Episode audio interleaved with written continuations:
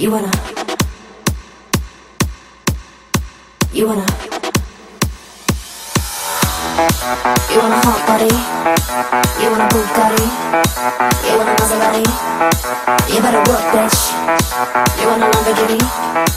Sip martinis, look hot in a bikini. You better work, bitch. You wanna live fancy, live in a big mansion, party in France. You better work, bitch. You better work, bitch. You better work, bitch. You better work, bitch. Fala galera! Sejam bem-vindos a mais uma edição do LogadoCast. Eu sou Edu Sasser e este é aquele momento semanal onde a gente se reúne aqui para poder falar sobre as coisas que estão acontecendo no mundo da TV, do stream, do cinema, do teatro, do, sei lá, é, literatura de cordel e tudo mais que tiver rolando. É, literatura de cordel, forcei um pouco. Foi Mas, baixo. É. Mas tudo que tá rolando é no entretenimento. A gente comenta aqui nesse espacinho. Junto comigo aqui, um elenco de altíssimo garbo e elegância, como vocês já sabem. E vamos começar com ele, que está todo feliz aí porque vai ganhar uma nova saga de Pokémon. Massa não. Oi, gente, vim do futuro pra falar que deu certo, o que vocês fizeram, a pandemia foi boa, animais extintos voltaram. Gente, o Gente, meu Lisboa. A maior atriz que temos. A gente vai te falar isso depois. Vou- aguardando, aguardando. E ele, Léo Oliveira. Ai, gente, tô numa vibe viajante do tempo, né? Tô aqui de volta aos 15, tendo vários déjà vus. E essa pauta hoje vai refletir isso, né? A gente vai voltar pra Imperatriz e ver a estátua do Peladão, enquanto vive nossos eventos Garnier Mallet. Adoro! Sempre tentando capturar a alma de Paris, né, gente? Exatamente. Que é muito necessário. O bom é que eu falei Garnier Mallet achando que eu tava zoando, mas esse é o nome mesmo. É, Mas Que se eu não você falou, até hoje. fez perfeito. Evento Garnier, né? É Paris, né? Porque eu mereço. Ah, é L'Oreal esse. Ou é Garnier? Sei. Fiquei confuso aqui. Tem um dos dois a patrocina aqui. Esse aqui. Menino, vamos começar aqui nosso bloco de notícias e amenidades, né? Hoje não temos muitas coisas, mas sempre tem alguma noticiazinha aí. E abrindo esse bloco de notícias amenidades com a notícia de que Jennifer Hudson terá um talk show para chamar de seu em 2022, né? A vencedora do Oscar, Jennifer Hudson. Ah, será que ela vai falar de cat? Ah, com certeza, vai ter que falar de fracasso na vida, né? Em algum momento. Aí, né, a, a vencedora do Grammy, do Emmy, de tudo que você pode imaginar, né? Foi confirmada aí na apresentação de um talk show chamado The Jennifer Hudson Show, menino. Pô, que criativo. Que coisa, né? Que loucura. É tipo o podcast da Sarah Palin, né? Que se chama The Sarah Palin Podcast. Não acredito. Inovando. É. Trailblazer. Ela falou assim, ah, podia até ser mais criativa com o nome, mas ninguém comenta o The, The Late Show. Todo mundo fala assim, viu fulano ontem, né? E aí ela decidiu. Adoro, faz sentido. sentido. E ah, o programa dela vai ser produzido pelo, pelos estúdios Warner, né? Pela Warner Media, mas vai ser exibido aí, né? Em formatinho de syndication em todas as emissoras da Fox nos Estados Unidos, né? Ah, Especulava-se aí que poderia ser pra, tipo, né? Ficar no lugar aí de Ellen dos Gêneros, mas a gente já sabe que não, que vai ser Kelly Clarkson, que vai ficar com os times slots aí de Ellen dos Gêneros, né? Nos Estados Unidos. Inclusive, Kelly Clarkson está aí há um mês batendo Ellen dos Gêneros aí na audiência dos Day Ah, eu achei que era espancando, que horror. Não, não. Que a gente é contra a violência, Léo. Uhum. Homofobia. Né? Então, ah, vamos ter aí mais um talk show, né? Mais um daytime aí a partir de setembro, né? Vai ser o Jennifer Hudson Show aí. O pessoal celebrou bastante ela, dizendo que ela tem 20 anos de carreira, muito bem sucedida, né? Maravilhosa. Então, ah, vai ser um orgulho ter ela na programação do daytime. Ah, outra notícia super importante que a gente não pode deixar de comentar aqui é que vai rolar um crossover aí muito aguardado, muito esperado pela população mundial, que vai ser o encontro entre The Neighborhoods e Bob Hart Abshola. Né? Eita, tava todo mundo pedindo. Tava todo mundo pedindo. A CBS vai proporcionar esse grande encontro aí no próximo dia 14, agora de março, né? Próxima, sem ser essa segunda, a outra segunda, né? Uh, vai ter aí um back-to-back, né? Onde as séries vão se encontrar. Grande hit, gente. Não tem como, né? Du duas séries de sucesso fazendo um crossover de sucesso. Sim, super comentada sempre, né? Sim, é, trendando toda semana. Toda Todo semana. dia que eu entro no Twitter tá lá. A tua guia já de Picon e Bob Hart Sabichola. Exatamente. Porra. Exatamente. Eu, eu- essa semana eu tava pensando, tava ficando preocupado aqui. Porque a gente Com já tá em março. Não, não, com o Lucy Hale não, que ela tá empregada fazendo filme ruim. Mas fiquei preocupado com a CW. Porque a gente já tá em março e a CW não renovou nada ainda, gente. Acabou, né, meu filho? Tá aí vendida. Porque a Perdeu CW tudo. renova tudo janeiro, né, gente? A gente já tá em março e não tem nada renovado ainda. Eu fiquei muito preocupado essa semana com a CW, de verdade. Fiquei preocupado. E aí, semana que vem, volta Dynasty, né? Volta Charmed. Os maiores hits da CW voltam semana que vem. Então, complicado. Aliás, Charmed teve um caô aí, né, menina? Que eles conseguiram imitar até o plot da próxima temporada, né? Porque Shannonzinha Dorothy saiu na terceira temporada depois de arrumar barraco com todo mundo, né? Saiu na terceira temporada e botaram Rose Magogo na quarta temporada, né? E aí, eles inventaram a troca de irmã agora, na quarta temporada da Charmed Nova também. Mas tem alguma chave de que for famosa o suficiente pra sair dessa série? Não, ela só alcançou mesmo, só decidiu Brigou. sair. É, Quem, mas foi qual que é das irmãs? a Negre. Ah, eu achei que era Queen of, não, Queen of Me é outro nome. Vamos colocar a Scarlett Johansson no lugar. E aí vai ter outra agora, a irmã, né? Pra continuar o The Power of Three. Grandes hits aí. Ah, menino Michael Douglas arrumou um emprego aí, vai fazer uma Michael limited Douglas. series. Nunca mais eu vou dormir. Vai fazer uma limited series na Apple TV Plus, interpretando ninguém mais, ninguém menos do que Benjamin Franklin, né? Esse grande presidente aí. Opa! Muito Eu achei que você falou assim mesmo. Eu falei, quê? Ainda não chegou nessa hora, não, né? Em breve, em breve vem aí. Ah, O que mais temos aqui? Uma, uma- uma matéria que surgiu interessante essa semana foi que, algo, acho que ano passado eu falei que tinha surgido o. A sequência de Leverage, né? Aquela série que fazia grande sucesso, só que não na TNT. E aí o IMDB fez o Leverage Redemption, né? Que é tipo um ciclo, uma sequência trouxe alguns atores, né? Pra. Trouxe alguns atores de volta. E aí, menino, o Timothy Hutton, que era o protagonista da série original, está processando o estúdio porque ele não foi convidado para participar Ué? do remake reboot. É obrigado? Aparentemente, sim. Ai, gente, ele tinha direito sobre a série? Até onde eu sei, não. e aí, ah, parece. Aí eu já não posso afirmar, são as fontes que estão dizendo. Que ele foi é, deixado de fora desse, dessa, desse reboot, dessa nova série aí, porque ele tava sendo processado por assédio sexual, né? E aí. Motivo ah, bobo desse, né? Isso. Não, viado. Ah, parecendo pe- um negócio da. Da. Como é? Da Whitney Houston, só porque minimizou o holocausto, queriam tirar do programa. Viado, o mais pesado é que ele tá sendo acusado por um, um assédio que foi feito em 1984, que ele, allegedly, né, até na matéria, ele estuprou uma menina de 14 anos num hotel em Vancouver. Socorro. Caralho. Exato. E ele tinha quantos anos? Porque faz uns anos já, né? É, já fazem 37 anos já, praticamente, né? E ele já tinha 45. É, ele já tem muitos anos, né, o time tirando. Eu Já tenho muito- tem muitos anos. É porque eu não sei quem é a pessoa, eu fiquei, gente, deve ser um ator quarentão, né? Mas aí, como que dá? ele, ele, ele falou que as declarações da menina são mentirosas e que ela quer, ela está fazendo um processo de extorsão há muitos anos. Ué, mas se extorquiu, ele devia alguma coisa, né? Não é, menino? Que ele não ia dar dinheiro pra uma pessoa mentindo. Olha, confirmando aqui, ele tem 61 anos. Hum, Nossa, novo. tá novo. 61 anos. Foi em 84, em 84 ele tinha 24 anos. Dá tempo de passar muitos anos na cadeia ainda. Adoro.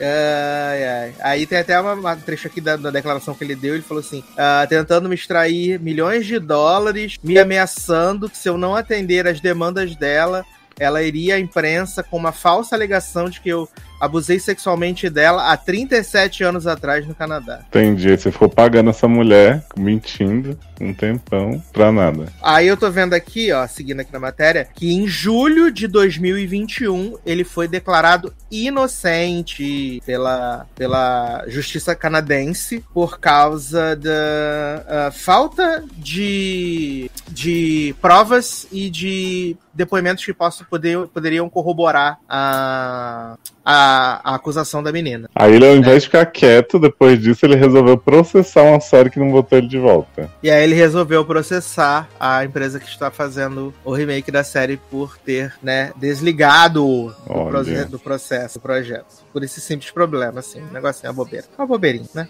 É, quem, quem nunca, né? Mentira, gente. Pelo amor de Deus, eu não. Ah, menino! William Harper Jackson, né? O grande Tiri aí de, de The Good Place, né? E também fez a série aí da. Midsommar. ah, fez a série lá do coisa lá, do Without Love Love, Life. Love, né? Love Life, exatamente. Vai se juntar aí com a Mother, né? Kristen Milioti, né? Para estrelar uma nova série no Picoque.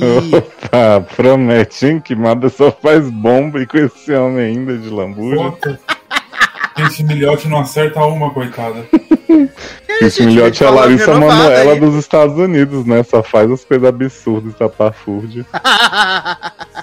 Ah, vamos estar aí numa série chamada The Resort, né? É- ele- a série é definida como um thriller cômico. Devo me Hum. preocupar? Como tudo que Christian Milioti tem feito, né? Que as comédias Exato. nada a ver no meio do, do perrengue. Ah, na série eles vão ser professores casados, né? Noah e Emma, que decidem fazer uma viagem de aniversário, né? De casamento, e se veem envolvidos num bizarro mistério que aconteceu no tal resort, né? Há 15 anos atrás. Ah, vai ser tipo The White Lotus. The White Lotus, exatamente. The White Lotus. Misturado com Last Resort. ok? Exato. E quem vai estar nessa nesse filme também é aquele menino que fazia o Santa Clarita Diet, né? O, o menino que é o Homem Camarão, que tem o corpo gostoso e a cara horrorosa, Scarlett Gison. que vai Quem? estar nessa série. Eu não conheço. É, é feio, depois eu lembro pra vocês. Scarlett Gison. Scarlett Gison, do. Ah. Vou procurar aqui pra mostrar pra vocês. Conheço as marcas de batom e os casacos de Gisson, né? Meu Deus! Olha, Brasil. o que, que está acontecendo, senhor? Eu tô tipo linda quebrada, linkando uma coisa na outra, filho. Uhum. A senhora tá completamente louca. A senhora tá, com- Li na sua expressão. a senhora tá completamente maluca. Essa é a grande verdade. A senhora não tá bem, não. Digo com, digo com tranquilidade senhora não está bem. A senhora está precisando de ajuda psicológica. Garoto, respeita a minha animosidade. Scarlett, Scar, Skylar Gison. Ele tem 12 anos, esse menino. Não, olha a foto dele aqui, né? Tô no Santa Clarita Diet. Ah, 13.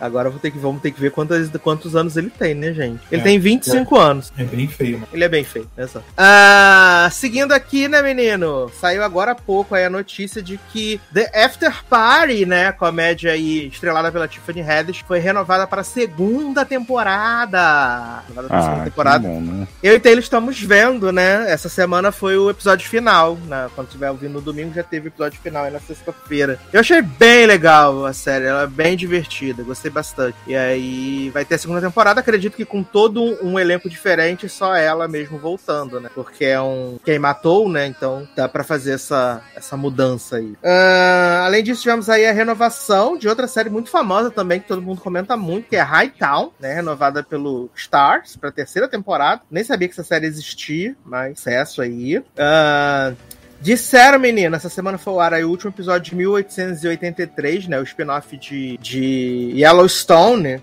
E o criador comentou que não vai ter segunda temporada, que na verdade era uma limited series e ele só não tinha avisado a ninguém. Então, né? Só ficou esperando a renovação e não veio aí, tá? E nem vai vir. Ah, nesse último domingo, né? Dia 27 de fevereiro, a gente teve aí a entrega do SEG Awards, né? Abrindo aí a temporada de, de prêmios televisionados, né? Já que nós tivemos Globo de Ouro esse ano. Tivemos o SEG Awards aí. Com alguns surtos, né, do, da academia e do sindicato dos atores, na verdade, não academia, dos atores. Começando aí, vamos passar aqui rapidamente pelos vencedores, né, categorias de televisão. Michael Keaton venceu por Do Psyche, né, minissérie lá do, do Hulu, né, que aqui é no Star Plus. É uma minissérie bem boa, eu inclusive achava que ele ia vencer, realmente, venceu, sucesso demais. Quem levou atriz em minissérie ou Limited Series, né, foi a Kate Winslet por Maria de Town, também, grande hit aí, sucesso. E aí tivemos dois surtos, né, porque Lin Jung-jae e Jung Hyun de Round 6 venceram como melhor ator e melhor atriz em série dramática. Gente, você começou a falar, achei que era linda quebrada. Emparedeci. E aí todo mundo ficou que, né? E aí eles ganharam como melhor ator e atriz em drama por Round 6. Isso assim foi um surto muito grande. Achei muito, muito. tudo. Tudo que humilha Foi muito americano, eu gosto. Foi muito surto. E Round 6 levou também o prêmio de melhor ah, equipe de dublês em série, né? De dublês em série. Ah, melhor ator em série de comédia tivemos Jason Sudeikis, né? Por Ted Lasso. E Jim Smart por Rex, né? Grande Rex aí. Ah, melhor elenco em série de drama foi pra Succession. E melhor elenco em série de comédia foi para Ted Lasso. Que, aliás, eles fizeram um link lá da Inglaterra, onde eles estão gravando. E a, a Hannah Waddingham tava possuída. E aí gritou a Johnny Temple que tava na premiação. Foi maravilhoso, maravilhoso. Um grande elenco, gente. Amo demais. Ai, se Ah. fazer a segunda temporada ia ser super merecido, né? A senhora para de graça. Ridícula. Foi pela primeira parte da temporada. Ah, ainda aqui para as categorias de cinema, né, menino? A gente teve aí melhor ator em filme, né? Melhor ator em filme. Will Smith por King Richard, né? Já basicamente pavimentando aí seu caminho até o Oscar. Pode ser tombado? Pode ser tombado. Mas, né, por enquanto ele tá aí. Ah, melhor atriz, né? Ah, Jessica Chastain, pelos olhos de Tammy Faye, que vai estrear aí no Star Plus. E essa, essa briga tá super confusa, né? Porque aqui não indicaram Kristen Stewart. E aí cada uma ganha um prêmio. Então tá todo mundo, né, perdido. Ninguém sabe quem vai ganhar. Ator coadjuvante, a gente teve aqui o Troy Kotsu, de Coda, né? No Ritmo do Coração, que foi o primeiro ator surdo a ganhar um prêmio principal no SEG. Muito, muito, muito legal, né? E o papel dele é maravilhoso Coda. Se você não viu, assista Coda. Tá lá no Prime Video, tá? Ah, atriz coadjuvante, Ariana DeBose, né? Por West Side Story. Essa daí tá praticamente confirmada aí como a vencedora do Oscar. né? Ó. Botando as duas mãozinhas aí, vai ser topíssimo. Até porque ela é a melhor coisa de West Side Story, né? Que West Side Story é chatíssima. Ela foi indicada por cantar a Mama Who Bore Me, né? exato, exato. E aliás, é, Amor Sublime Amor está disponível no Disney Plus já, tá, gente? Ah, todo mundo queria. Todo mundo tava todo mundo pedindo a Anitta. Ah, e melhor elenco em filme foi para Coda, no ritmo do coração, surpreendendo a todo mundo, né? Primeiro porque The Power of the Dog não estava indicado, e segundo porque o pessoal achou que ia ganhar Don't Look Up ou Belfast, né? E aí acabou ganhando Coda, que foi muito, muito topíssimo. Ah, a atriz que fez a, a mãe da meninazinha fez o- uma boa parte do discurso, né? Ela fez em Libras, que ela também é surda. E assim, achei muito legal, de verdade. Primeiro porque eu amei o filme. É, dessa temporada de premiação. É o meu filme favorito, junto com, com Belfast e agora com Licorice Pizza. É, então, eu fiquei bem feliz, de verdade. Achei topíssimo. Eu fiquei feliz por The Power of the Dog não ser indicada, né? Chatíssimo. Eu também. e eu vou ficar muito feliz se eles não ganharem também, né, gente? Amo. Os críticos nesse momento xingando a gente. Os críticos acabando com a nossa vida. Os, Os, o as né? o Exato. The Power Guido.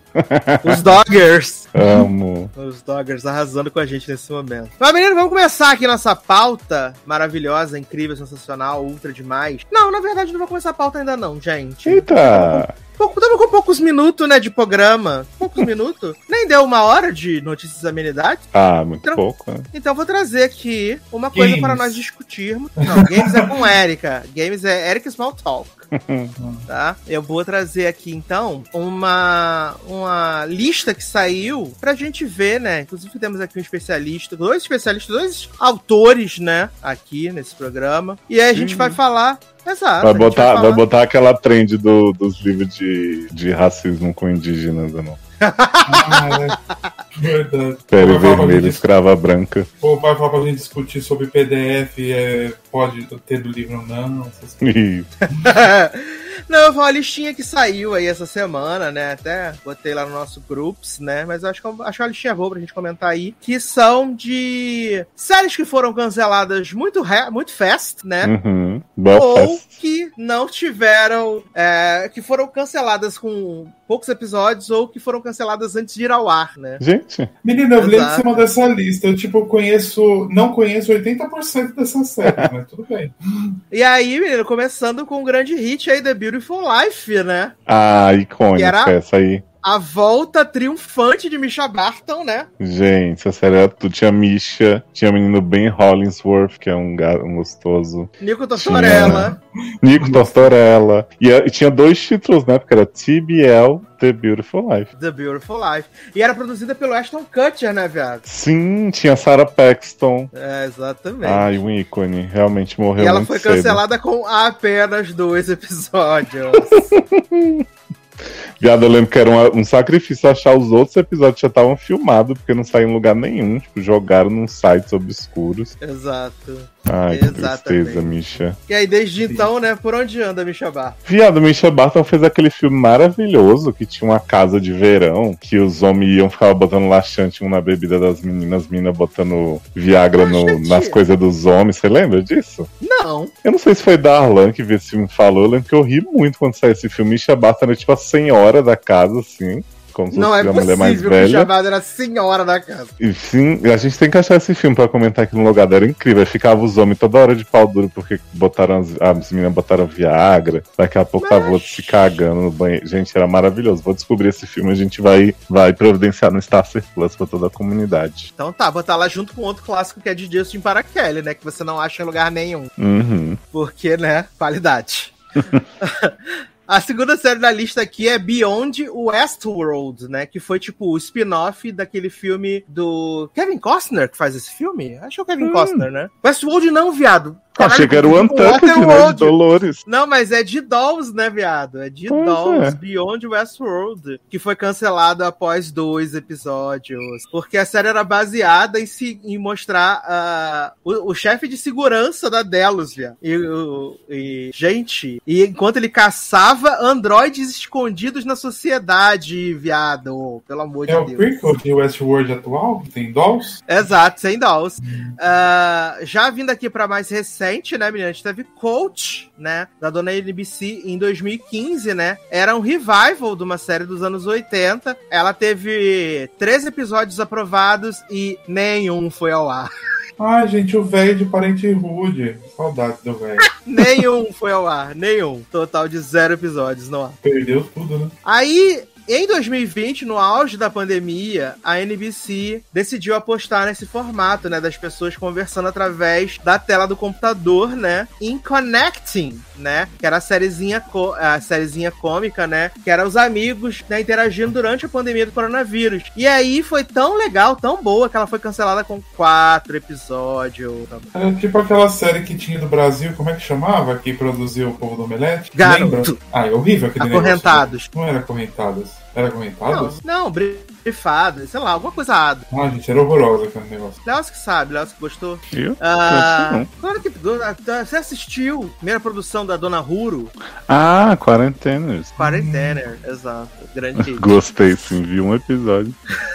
Quis morrer. Ah, ainda na- aí seguindo aqui na lista, né, a gente tem em 2010 uma série que foi chamada Day One e ela era protagonizada por ninguém mais, ninguém menos do que David Lyon, né, que depois ia fazer o grande hit aí Revolution, né, a série dos pendrive, que me proporcionou minha primeira passada no SA Cast. Sim, você vê que se David, se Revolution foi o sucesso de hit, né, o hit de David Lyons, como é que era essa série cancelada aí? Viado, era um drama pós-apocalíptico. E aí, ela tinha três episódios aprovados. Eles tinham feito os primeiros quatro episódios. Aí eles condensaram os quatro primeiros episódios em um. E aí eles decidiram não colocar no ar. Então ela nunca foi ao ar. Ai, devia ser muito boa, gente. A próxima série da lista, eu vi o piloto, que foi da NBC também, chamada Do No Harm. Ai, claro, eu vi também, era a série de Vitor Poroca. Viado, tio Lima-Manuel Miranda nessa série. A que ponto chegamos? Ah, mas né? Onde que não tem? Que era aquela série que o cara, ele era médico, né? E era meio... Era meio não, né? Era Jack and Hyatt, né? Uhum, O cara médico mudava louco. de personalidade, exato. O cara mudava de personalidade de noite, né? E ele tinha, ele tinha feito quatro episódios, quatro roteirinhos aprovados, né? Aí ele, a NBC falou assim: tá bom, gente, vamos fazer 11. Aí fez 11, né, menino? Aí eles passaram dois, falaram: obrigado, amores, vamos seguir lados, caminhos opostos, né? Seguir caminhos opostos. Aí não vamos, não vamos estar prosseguindo, no caso, com vocês. A próxima é um clássico de 2017 da dona CBS chamado Doubt, né? Que era o drama jurídico protagonizado por Catarina do Rego e Ah, Doubt. Cox. Gente, Nossa, grande é hit. verdade. A gente chegou a assistir, não chegou, não? A gente assistiu o primeiro episódio e ela foi cancelada no segundo. Ah, é verdade. Laverne tava excelente nessa série, né? Exato, tava maravilhosa. Essa série era horrível, pavorosa. A outra, a próxima série aqui da lista é da ABC de 2006. Essa eu lembro de ter visto chamada no falecido Warner Channel, né? Que era Emily's Reason Why Not, né? Que era com a, com a Heather Graham, né? Hum, E as, ela foi cancelada após um episódio. Um, apenas prefiro um. Emily Owens MD e ou, é, Emily em Paris. Dizem, né? Corre na boca miúda que os sete episódios foram exibidos na Espanha, mas eu também acho que foram exibidos no Brasil também. Paraíso, né? Deixa eu ver um pouco. Tá? O que? Ah, não. Não Acho era é com a gente, jantar. provavelmente. É. Provavelmente não era com a gente, né? Ah, a próxima aqui é de 2000 2009, da ABC, né? Chamada Hank, que era a volta do, do Kelsey Grammer, né? Que tinha feito aquela série lá que todo mundo paga pau, Frasier, né? Todo mundo paga pau, não sei o quê. E aí, ah, tava todo mundo achando que ia salvar aí as, as noites das comédias, né? E a série foi cancelada, cancelada com, Canceled. apen- com apenas cinco episódios. E o próximo, o próprio Kelsey Grammer deu uma entrevista pro Jay Leno e falou que a série era altamente unfunny, né? Ué, Porque ele recebeu a um ligação. funny. Unfunny. e que a série recebe- ele recebeu a ligação do presidente da Warner Bros. dizendo que era, a produção ia acabar imediatamente. nem o diabo queria, né? Nem o diabo quis. A próxima eu lembro. Eu lembro porque eu também assisti. Que era da Fox em 2014, né? Que era Hieroglyph, né? Nossa, hieroglyph, a série do Chapolin, hieroglyph. Eu lembro, eu era o Hieroglyph. Hieroglyph, né, menino? E a série acabou sendo cancelada, né? cancelada aí no final da produção do primeiro episódio. Ela nunca, ela nunca foi ao ar, menina. A gente só viu o material promocional que era digno das novelas da Record, viado. Esse- olha, sinceramente. Ah, tivemos aqui também em 2007, né? Uma série da dona NBC, que era o remake americano de The It Crowd, né? Que as pessoas ficaram aí malucas, né? Ia ser protagonizada pelo Jess McHale. E a série foi cancelada sem ir ao ar. Então devia ser boa pra caramba mesmo. Ai, deve ser. Devia ser topíssima. Agora temos aqui um clássico, né? Protagonizado aí por James Woke, né? De Ordinary Joe. Adriane Pali, né? Do também não Ai, visto Wonder. Woman. Que é Lone Star, de 2010, né? Amava Lone Star, que era a Joy Eu adorava. Né? Da época. Que era ele vivendo Exato. duas vidas com duas famílias. E aí foi cancelado após dois episódios. Ai, gente, foi a primeira vez que a gente viu James Woke, né? E foi um ciricutico esse homem. Exato. E não teve sucesso, né, menino? Quem também foi tudo ele cancelado? faz. Com tudo que ele. Ah, mas pelo menos o Ordinary Joe terminou a temporada, né? Não vai Ah, ser nossa. renovada. Mas, Mas terminou, terminou ruim. Não terminou podre. Ai, ai. Quem também foi cancelada com dois episódios, essa eu vi o piloto, que foi a Made in Jersey, né? Da CBS em 2012. Que era da minazinha que era de. De New Jersey, né? E ela ia trabalhar no. Trabalhar não, né? Ela tinha se formado advogata e ela ia pelejar pelos mais pobres, né, menino? E essa daí foi ruim. Foi ruim, ruim, ruim, ruim. Essa eu vi. O piloto. Menino, agora tem uma aqui de 99 chamada Manchester Prep. Que ela era protagonizada por ninguém mais, ninguém menos do que Amy Adams. O quê? Porra. Exato. E era, olha aí, era a tentativa de adaptar pela primeira vez para a televisão o Segundas Intenções. Ai, devia ser um nessa série, gente. Imagina a Amizinha fazendo a Selma Blair lambendo a boca de Sarah Michelle.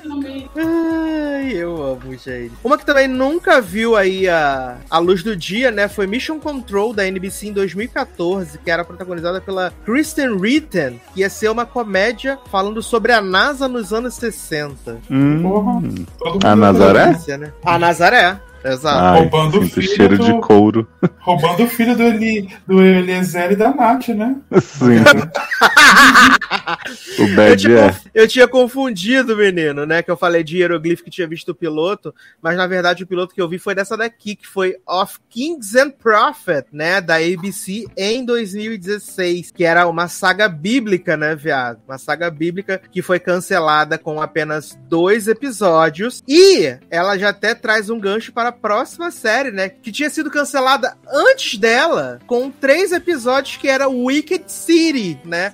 com o grande e gostoso Chuck, né? Chuck de Gossip Girl. Hum, incrível essa série também, né? Essa série era maravilhosa. Era Só não é tão boa quanto aquela da, do, da compra de óleo de Nate Samambaia, né? Também era maravilhosa.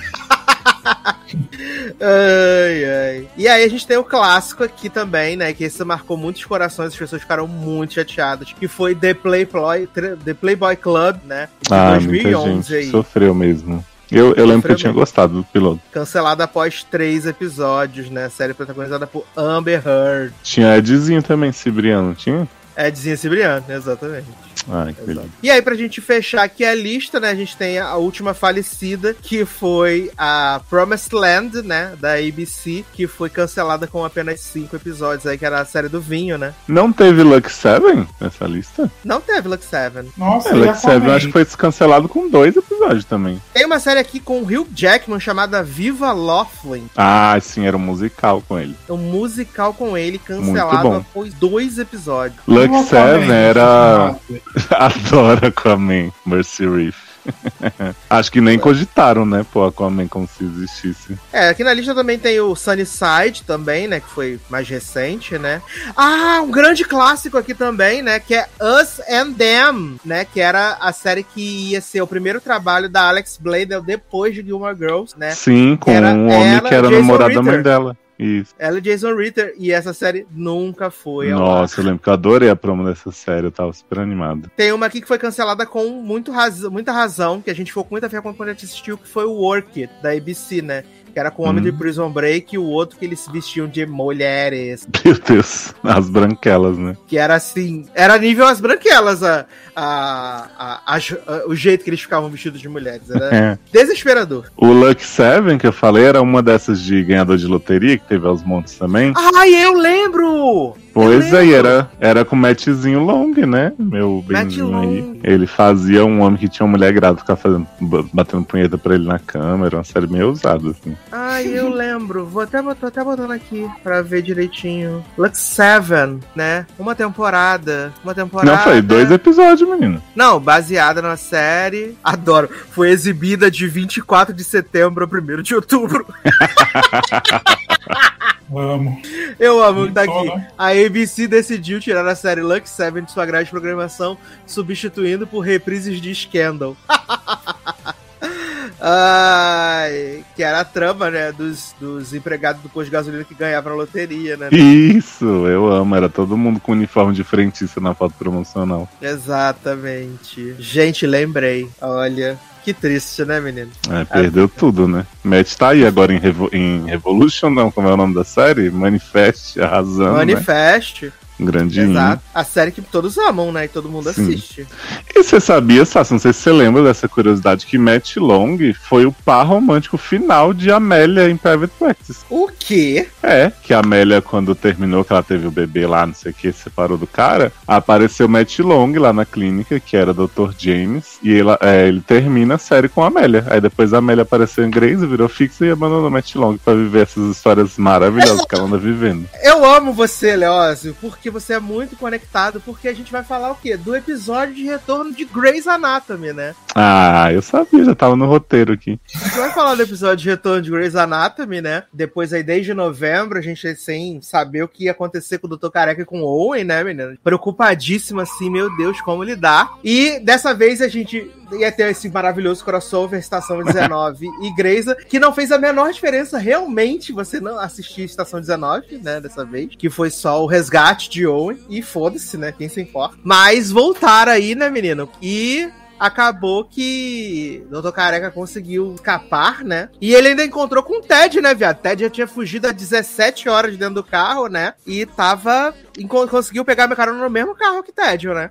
Eu gostei que foi tudo off-screen também, igual o romance de Meredith do Dr. Careca, né? Porque a gente não viu tirarem Owen, não viu Ted sair, não viu nada. Só viu, tipo, ah, de repente estão tá, aqui no hospital Spring De repente fora, né? De repente 30, né? Pois é. É, não, e essa, essa, esse retorno tem muitos conflitos, né? Porque a gente gente teve lá o método Weber, que o Schmidt foi fazer lá a cirurgia lá no cara, que aparentemente era um negócio super simples. E aí. A nova Brenda, né? Exato, o Helm falou pra ele, viado, vamos chamar a galera pra poder finalizar aqui o negócio. Ele, não, menina, sei de tudo, sou foda. E aí, de repente, uma, um rio de sangue, né, no chão. Aí chegou lá Bailey e, e o Weber, né? E aí Bailey falou, fala a hora que ele morreu. E aí Schmidt, e Bailey, fala que ele morreu, caralho, fala a hora que ele morreu. E aí falou, sai, da, sai daqui, depois que ele falou a hora. E aí Schmidt passou 43 minutos lavando a mão, né? Eu me senti vendo a Bailey ali lavando a mão, né? É, eu achei muito sensível da parte de Bailey, que já teve esse problema problema, né? Que ela teve toque, não sei o que, ficou um tempão. É, ai, tem uma infecção, não sei o que e tal. E ela viu o Schmidt e falou assim: ah, garoto, supera eu, hein? Não sei o que. Toda hora Todo que alguém passava... Todo mundo já perdeu um paciente, esse é só o primeiro de muito. Pois é, aí Schmidt estava lá, né, sangrando, caindo a mão. E só Joe fez a coisa que eu achava que todo mundo devia ter feito, é tentar arrancar de lá. Ele deu um solavanco em Joe. Teve que chamar o residente psicopata novo pra poder dar em cima de Schmidt pra ver se ele saiu. Fiquei, olha. Chamou o Stalker de Bailey, né? Sim. Ai, que homem bonito, né, gente?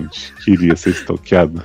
o estoque de Bailey e Helm, né? Pra falar, não, menino, fica tranquilo, não foi culpa sua, não, vai ficar tudo bem, né? Aí, ao mesmo tempo que Owen chega no hospital, né, viado? Tá todo quebrado, todo carcomido, todo pôde. E aí. Lá, agora vai, né? Agora vai. Agora Exato, falou, agora. Esse momento é nosso, pessoal. Caralho, é agora. E aí, menino, ele fala que quer falar com o Doutor Careca, né? Todo mundo pensando que ele quer falar com o Tédio, né? E ele não, quero falar com o Doutor Careca. Por favor, traz o Doutor Careca aqui, pelo amor de Deus. Eu vou fazer uma denúncia aqui, que só ah. eu e Leandro prestamos atenção no grande cliffhanger de Crazy, que foi, né? a conversa de Owen com o Doutor Careca na finale passada. Que eles repetiram agora no, no, na Season Premiere. Eu voltei umas três vezes pra ver se era isso mesmo, né? Porque aparentemente Owen assassinou, né? Owen assassinou lá o, o soldado lá que tava tendo Exato. esse na, na primeira parte da temporada, né? Falou pra doutor Careca assim, ó, já que eu vou morrer mesmo, deixa eu te contar, tem uns remédios que eu deixo ali embaixo do, é, do, do colchão, que é pra você ajudar os soldados que já estão muito doentes, não sei o que, estão querendo morrer, vão morrer com dignidade, garoto. Você vai lá, pega pra mim, só passa por fulano, não precisa fazer nada. E aí fica de boa, tá, doutor Careca, mas como assim, garoto? Como é que eu vou guardar esse segredo de repente? Oi, vivo. Não, viado, e doutor Careca fica, não, porque eu vou perder minha licença, vão desbar, né? Nossa, ah. sim, como é que eu vou fingir que não sabia disso. Aí eu, garota, é só tu não saber. Fica quieto, nunca te contei. E eu, gente, pela primeira vez tô dando razão pra Owen. Viado, e foi tanta pressão que o Dr. Careca pediu para sair, pediu demissão. Ai, gente, que história desse homem, né? Que nunca teve importância nenhuma nessa série. Grande presente de Cristina. De repente vai embora por causa desse plot horrível. Pegou Meredith off-screen, o filho dá um piti que a gente também não viu. e aí tá aí Meredith com esse romance chulé também com Scott Speedman ligando. Ai, meu Deus. Vou fazer surpresa pra você. Ai, que ódio. Não, o cara fala: Eu tenho um jato disponível e vou aí te ver. Sim. Ai. Não, e Doutor Careca foi super sutil, né? Falando pra Meredith assim: O que, que você acha da eutanásia? Se alguém te contasse que tá ajudando os pacientes do exército a morrer, a morrer Ai, Meredith espertíssima, né? Me, me inclui fora dessa, garoto. Exato, Meredith é um, um, grande baluarte, né? No que se refere à ética médica, né? Nem trocou os exames de Adele, né? No passado. Sim. Nem, e, nem, e nem falsificou o plano de saúde pra menina ser operada, né? Exato, mandou usar o nome da filha dela pra uma menina qualquer no hospital. Benedito terror da vigilância sanitária, né? um, um, né, uma, a índole ilibada perante a comunidade médica, né? Aí, tu vem com esses papos todos de eutanásia querendo me meter no meio, tô fora. Já tenho muito B.O. nas costas. Exato. Não, e eu- a Make Benedita, Benedita e doutora Alex, né? Ainda deram uma comida de rabo no pai de Zoe, né? Doutora Ilo. Exato. Como assim você vem pra cá todo séptico, com febre, pra te operar? Você podia morrer. E aí ela fala assim: eu acho que eu vi que ela subiu na tamanca, né? Ela fala assim: se eu não quiser mais fazer a operação, o FDA vai cancelar esse projeto. E você Amo. sabe. Ai, gente. Maravilhoso demais. Maravilhoso demais. Mas nada se compara ao piti de Link, né? Porque viu a Milha e Doutora Ilo, né? Ali, Doutora Ili, ah, se pegando Chitão, no doutor. Chitão, Chitãe. Chitãozinho. Que tem um mullet do Chitãozinho Chororó. que viu, do- viu a Milha e Doutora Chitãozinha, né? Se pegando, né? Ficou chateadíssimo. E ele ficou todo passivo-agressivo, né, viado? Todo passivo-agressivo. Eles lá decidindo como é que ia fazer as operações de Owen, a Emelia falando como é que ia fazer. Ele, não, vamos fazer assim primeiro, não sei o que, nananana. E aí, pra mim, o auge foi quando tava todo mundo lá na galeria assistindo a operação, ele tá super de boa. Aí, doutor Chitãozinho entra e ele, sai daqui todo mundo! Preciso me concentrar-me. Não quero ninguém aqui. Sai daqui. Ai. É, o auge pra mim foi o tabu que Chris já começou a quebrar na, nos episódios anteriores, quando a Amelia falou que Link fez gaslighting com ela porque pediu ela em casamento, né? Aham. Aham. Tipo, do mais absoluto nada, ela veio com essa, Link ficou com cara assim de ué. E aí, nesse episódio, a gente teve que ouvir de novo ela falar do gaslighting e Link falar assim: Eu pesquisei essa palavra aí que você falou mais de uma vez. Você que fez gaslight comigo? Olha, meu pai, que momento. É o que eu falei lá no grupo do Logado, gente. Eu adoro situações em que a gente não sabe quem tá certo numa situação, mas nessa os dois estão errados. E mais doutor Chitãozinho com aquele topete. Olha Não, que momento vive. O único Que casal que era bom de Grey's Grey's. Anatomy, né? Não, quando Não, ele fala. o- a- os ADM da Jade Picon que escreveram, né? Falando assim, você fez gaslight, né? Tava Sim. os ADM lá. Não, pra mim, quando ele fala assim, você que fez gaslight comigo porque você disse que me amava, depois me largou e agora já tá beijando outras bocas por aí. Né? Aí E a aí- Amélia falou assim, outra não, outre. Ah, Exato. Não, a Amélia faltou chamar ele de, de preconceituoso, né? Respeito ao, ao movimento LGBTQ. Que ela falou assim, é ele. E aí ele É ficou com cara assim de tipo, E mas o meu ponto assim- era que você tava beijando, garota. E aí Link fala assim, ah tá, e eu deveria me sentir melhor por isso. Meu Deus do céu. A que ponto chegamos? Não, e aí a gente teve o grande momento do casal que todo mundo queria, né? Que tá Joey, Joe, em seu apartamento de milhões, né? Com Link. e aí Link fazendo esse desabafo, Com a "Ai, sua mas até autoestima de centavos, né? Exato. E ela, ai, garoto, mas você é mó gostoso, eu mesmo queria sentar em você muito agora, não sei o que. Ele olha assim pra, ah, que é isso, meu, não sei o que. De repente dá um beijão em Joe. Que, eh, lembra- lembrando que Link, há três segundos atrás, tava fazendo um escarcel, porque ele é muito apaixonado por Amélia, que ele tinha sonhado na vida juntos deles, né? De como eles iam ficar pra sempre juntos, casados, muitos filhos. E aí, de repente, Ah, daí foi chamado de gostoso, né? exato. Joe fez gaslighting com ele também. Ai, a, a gente teve aí, né? Meg e Dr. Avulso, né? Nossa, teve Eu- mesmo, né? Nossa, Menino, teve que ele mesmo. tava acreditando em milagres, né? Do You Believe in Uhum. Miracle. Meg fez um mega style no cabelo, assim, de um episódio pro outro, né? Mas Meg já apareceu com cinco cabelos diferentes durante Sim, três todo episódio ela muda. É tipo Maria, né, no BBB. Exato. E aí teve essa, essa, essa, essa, esse contraste, né? Porque veio o coração pra Faruk, né? Depois do acidente. E o coração Meu tava todo Deus. roxo, todo batido, né? O coração todo esbagaçado. Esfarelando o coração e coloca no vídeo. Sim, o próprio Rio É. Crente do. E aí a Meg falando assim, menino, eu não acho de boa colocar esse coração. Não é de bom tom, né? Acho que pode dar algum problema. E aí, o, o marido de Meg, né, Dr. Avul, trouxe um conceito muito importante, né? Acho que tem tudo a ver com a medicina, Ele falou, mas eu acredito em milagres, eu acho que vai rolar. Mas eu assistindo, eu fiquei igual a Maria de Meg. Eu fiquei assim, vai fazer o quê? Vai botar o outro de volta? Tá aí, tenta. Esse e Meg coração já torceu passou por contra, tanta viado. coisa, viado. Ficou preso num carro, numa estrada, o Ted saiu andando com esse coração. Vamos usar, vai que? Viado, Ai, e Meg torceu contra, hein, morrer. essa cirurgia, hein. Meg torceu demais. Torceu contra. Quando ele falou É, assim, vamos homem. tirar os clamps. Aí ela falou assim, viado, já prepara aí o- o- os bate-volta pra poder trans... que não vai funcionar essa merda desse coração, não. Uhum. Aí, né, Dr. Avulso fechou ali, aí tocou um, um, né, aquela música da Mariah com a, com a Whitney, né? Não, Pode, sabe aí- você ia tocar? E falei ri. Logo o Meg já matou 750 pessoas sem querer, né? Naquela fase que ela foi Exato, matou a prima, viado. Uhum. Matou a mãe. Prima. Olha. Olha o que Grace faz a gente fazer, né? Olha, ou o cigarro, Eduardo, para de fumar. Quase me matou, inclusive, agora, né? Ah, e aí, no final, né, aquele truque maravilhoso, né, funcionou. Uhum. Funcionou, deu tudo certo. E também teve a- o plot, né, que o Doutor Careca foi lá falar com irmã de Owen também. Que, tipo, quando essa mulher surge, você fala: o que mulher tá fazendo nessa série mesmo, gente? a irmã de Owen voltou. Inclusive, achei que ela ia pegar o Doutor Careca, né? Mas como ele pediu pra sair, agora acho que não vai rolar mais esse romance. Coitada, né? Outro plot perdido também.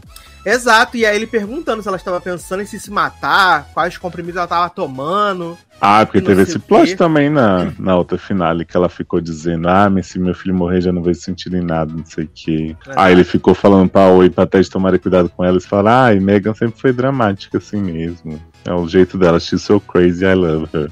Exato. Não, e eu achei maravilhoso que aí eles tiraram um plot assim, do cu e falaram assim: Não, porque você sabia que a mãe de Owen foi enfermeira na guerra? Do mundo, nada! Meu Deus! A mãe de Owen que não tinha nada de plot médico, vivia desmaiando nas festas, de repente. De repente, a maior enfermeira na guerra. A maior enfermeira na guerra. E aí todo mundo, meu Deus, uma família dedicada ao serviço militar. Meu Deus! Não, e Bailey falando assim, né? Nunca interagi com o Owen, mas de repente é o maior asset do nosso hospital. Eu amo muito esse homem. Como é que está a família Hunt? né? A família Hunt sofreu demais. A história da Sim. família Hunt tá parecida com a da Ju, né? E aí acaba que Owen só, só passa pela cirurgia lá, né, menino? Ficou tudo bem. Só vai ficar uns dois episódios sem andar, né? Depois já vai estar correndo pelo hospital de novo, matando as pessoas com eutanásia. Ah, mas É. com certeza vai rolar aquele plot de não poder operar mais porque a mão não tá boa. Você vai ver. Ah, não, e Tédio tá em cima dele, né? Falando assim: você tá muito triste, né? O que que tá acontecendo? Abre seu coração pra mim, né? Porra, Tédio, garoto. Tédio percebeu que alguma coisa tá errada. Ah, será? Ai, porque ela ficou assim, né? Por que que chamou o Dr. Careca antes de mim? Por que Uhum. queria ver o Dr. Careca? Menininho, um plot muito importante desse episódio que a gente não pode deixar passar é que apareceu um quarto estacionamento, né? Do, Exatamente. do, do Grace Loa. Eu amo. E eu falei, gente, agora a doutora Han parece perdida aí, porque é muito estacionamento nesse hospital. Esse era coberto com as áreas de shopping, assim, os negócios. Ah, não, e só nesse episódio apareceram três estacionamentos diferentes. Que foi Pois que é. Scott Speedman veio buscar a Meredita, né, no jato. Uhum. Aí depois o que Meg e Dr. Avulso saíram do hospital. E Schmidt que perdeu tudo morando de- de- na sarjeta agora, né? Sim, na, na calçada com Letícia Sabatella. Olha. Aliás, viado, pra mim não faz o menor sentido. Eles largaram o Schmidt. Estacionamento. Largaram o Schmidt no estacionamento. Na jogada no Depois de mó negócio pra recuperar ele com um abraço, todo mundo deu um abraço. Não. Aí de repente, ah, então vai, me deixa. Ah, já me irritou, viado. Ai, e eu amo que aconteceu tudo o que aconteceu e ninguém, ninguém em nenhum momento pensou assim: Poxa, vamos chamar o Nico, vamos falar o que aconteceu com o Schmidt com o Nico. Aí o Nico tá lá passeando pela estação. Né? Serve Nossa, pra mozão. nada. E aí ele vê Schmidt jogado lambendo a laminha do chão. E ele fala assim: Garoto, o que, que tu tá fazendo aqui? E aí Schmidt só se tremendo todo. Ah, gente, que, que papelão. Sinceramente, esse plot Schmidt ruim demais. Ai, ai. E Léo, você falou comigo no, no, no chat, né? Ele, não, porque ninguém interna Schmidt, né? Aí eu falei com o Léo, eu falei, ah, mas Deluca foi restaurado pela corrente do amor, né? Aí o Léo falou, mas eles também, ele também foi, teve três. Eu falei, mas o, o, o do, do Deluca foi o hospital inteiro que abraçou ele na, na sala de descanso. Então, mas veja que o Deluca, ele começou a dar. Ele tava certo sobre a mulher lá do, que tava fazendo tráfico humano, todo mundo ficou achando que o Deluca tava perturbadinho. Precisou Deluca, né, apontar uma arma pra alguém no, no, no pronto-socorro pra entenderem. Schmidt tá lá sangrando as mãos, arrancando fora, e todo mundo assim, ai gente, é muito difícil mesmo, né? Todo mundo pede paciência. Garoto, ninguém nunca fez isso, leva logo uma pra psiquiatria, entendeu? Dá E acabou que a única que foi pra psiquiatria até hoje foi Jo, né? Pois é, gente, tava lá a Tiff, né, que, que quer usar seu método maravilhoso, que sempre foi fadada ao fracasso, brigando com o Bailey na frente do menino pra manter o método. E aí Tiff só fala, ai, Schmidt, pelo amor de Deus, né, que frescura, mimimi. Não, Ai, e Chif e Bailey parece que cortaram relações, né? Ai, nossa, agora vai, hein. Cortaram relações. Agora a Aline e o DG vão jogar junto. E no próximo episódio, no promo do próximo episódio, Meg vai comer o cu de, de Tiff também, sobre esse método aí. Eita. Não tá certo, que ele se equivocou-se, entendeu? E ele vai Uhum. perguntar: o que, que você sabe de medicina, garota? Sempre. Eita, você matou sua prima. Uh! Se ele joga, vai ser score, vai ser Golden matou Point. tua mãe. Matou a Débora. Ah, mas no próximo episódio a gente vai ter aí o grande reencontro de Meredith Scott Speedman, né? Nossa, tava todo mundo pedindo ele com aquela boca murcha dele. Consigo. Combina com ela e seu Pompeu, né? Exato, mas a boca dele é mais murcha, né? Porque não aparece os dentes direito. O Dela ainda dá pra você ver um dentinho ali. A ele fica procurando os dentes na boca do homem. Né? Nada, eu odeio o Scott Speedman. Odeio o Scott Speedman. Boca ascendente é mais fácil, né? Pra... Oh, Não, mas no caso do pra ela seria mais fácil, né? Não, mas pra gente. Ah, eu pegava. Não Eu pegava? pegava o Scott fácil. Nossa, eu detesto o Scott Speedman, gente. Sempre preferi ele do que o Scott Foley. Nossa, prefiro mil vezes Scott Foley. Ah, Não cada um Scott foi Foley, seu, né? Scott Foley é maior, melhor. Você prefere ele ou Mac Dreamy? A Silêncio respondeu tudo, né? Eu? É, Eu prefiro Scott Foley sempre. Mac Dream acho feio também. também acho. Prefiro o Ai, ai. Exato. Maior alegria pra mim foi quando Scott Speedman morreu em Animal Kingdom, gente. Quando deram vários tiros nele, foi a ma- a maior alegria da minha vida. Animal Kingdom, a série que só morreu você em cima da assistiu. Só assistiu não, porque ainda não acabou, ainda tem mais uma temporada, tá? É sobre Hum. isso. E já que você não falou de Euphoria, vamos falar aí que fechamos a conta, passamos a régua na segunda temporada, né? Acabou aí a peça de Lex, né, menino? Muitas repercussões aí. E foi confusão, tiro confusão, gritaria, né? Muita gritaria, vale dizer. Porque na Sidney cara. Sweeney, né? Sidney Sweeney tava puta, né, menino? Que, ela, que Nate deixou ela. E aí ela subiu no palco, né, viado? Pra fazer o seu showzinho particular com o Lex, né? E aí falando, nossa, porque sua vida é muito difícil mesmo, né? Você não tem peito, que ninguém gosta de você, sua fracassada vida, né? E ela querendo derrubar sua própria dublê, né? Sua própria doppelganger do cavalo, né? Falando, Deve sair, sua piranha, não sei o quê. E aí é maravilhoso que Mad resolve subir no palco, né? Pra dar na cara de Mad. E eu acho maravilhoso. Acho essa, sequência da porradaria maravilhosa. Aham, foi muito bom mesmo. Ela atacando a outra na parede, foi maravilhoso. Achei tudo. Foi muito bom. Foi muito bom, muito bom. Ah, confesso que achei o resto da, da, da, da peça boring, assim, achei qualquer nota, né? Ah, a gente já imaginava tudo que ia acontecer ali na casa do Fest, né? Depois de. que com certeza o, o Ashtray ia fazer a merda e ia matar aquele maconheiro safado, né? Matou. Matou o Mas aí a, a Loura Beiçuda conseguiu avisar, né? Que ia dar ruim, né? Que estavam gravando e tal. A Loura Beiçuda conseguiu avisar. E, tipo, descobrimos que Ashtray tinha grandes fãs, né? Porque ele levou um tiro na cabeça da SWAT, né? Depois de ter matado 200 agentes. E aí É descobrimos que tinha Fez, fãs, né? Fez, A Fez e Lex, né? É, todo mundo tem fã né, nessa série, né? Mesmo que não apareça na série, acho incrível. Exato, eu fiquei, ó, impressionadíssimo. E tivemos aí um pouco da resolução de Rue, né, menino? Que Rue perdoou o o, o Elliot, né? Por ter explanado ela. Mas decidiram não seguir essa amizade aí porque um faz mal pro outro, né? Como se ela tivesse que perdoar alguma coisa, né? Tipo, Aham. o cara, ela tava morrendo, o cara falou dela, ela tem que falar, ah, te perdoa. Eu ia falar, menina, se liga. Tua tenência, porra. Ah, garota, que eu Eu faço com que- você? Eu faço contigo. Essa temporada é tão boa que o Ru ficou boa de um episódio pro outro, né? Exato. Líssima. E aí, Julius veio no final, né? Que Julius também ficou desaparecendo na temporada, né, viado? Julius veio no final, falou te amo. Falou te Quem amo. que apareceu nessa temporada que todo mundo sumiu? Sidney é Sweeney, né? Sidney Sweeney, toda hora. Eu- A temporada foi pra ela, pra ela aparecer, mas. É, Sidney Sweeney e o peito dela, apareceu pra caramba. E aí, menino, Julius falou pra, pra Ru, né? Te amo, tô com saudade de tu. Aí o Ru dá um beijo na testa dela, né? E sai recitando um textão, né? Passeio, o ano, o resto do ano escolar todo limpo.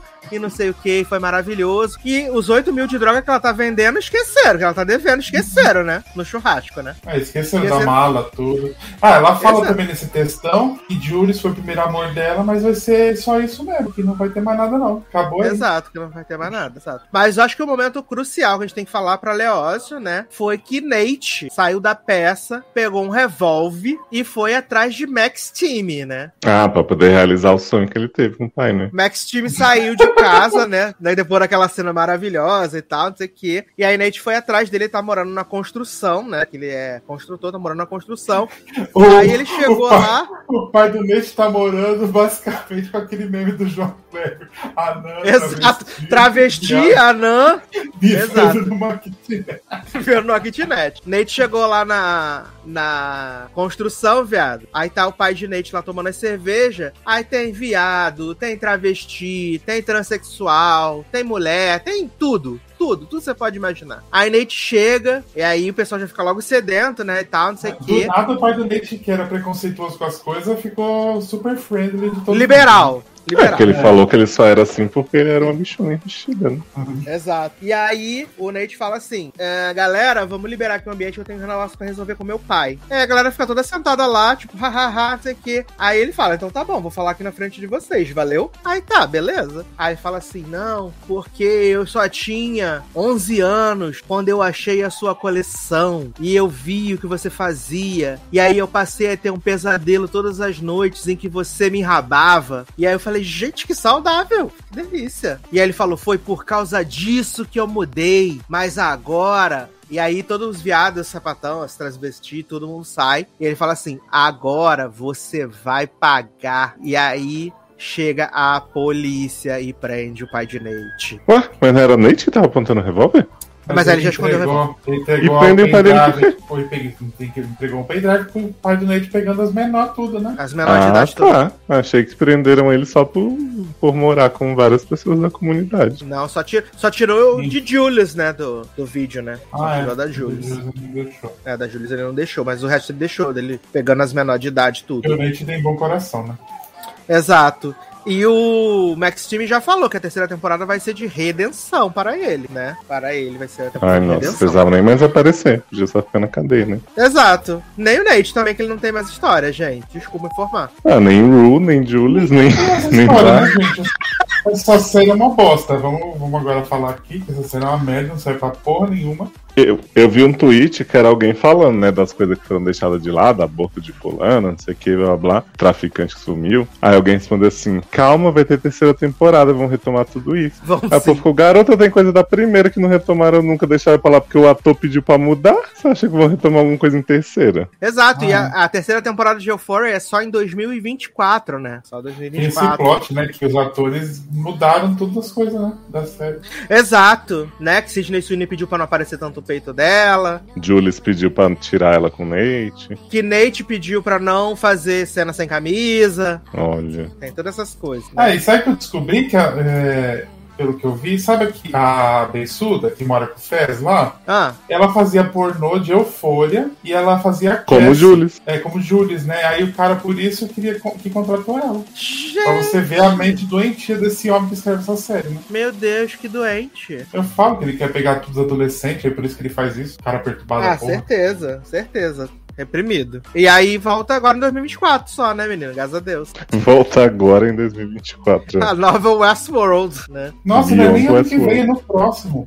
É no próximo, 2024. É, só 2024. Parabéns. Muito difícil fazer essa série. Essa série extenua muitas pessoas. Muito difícil. Ah, vocês estão super ansiosos, né? Pelo que eu entendi. Porra, com Porra, certeza. não pense em outra coisa, só em Euphoria todo dia. Exato.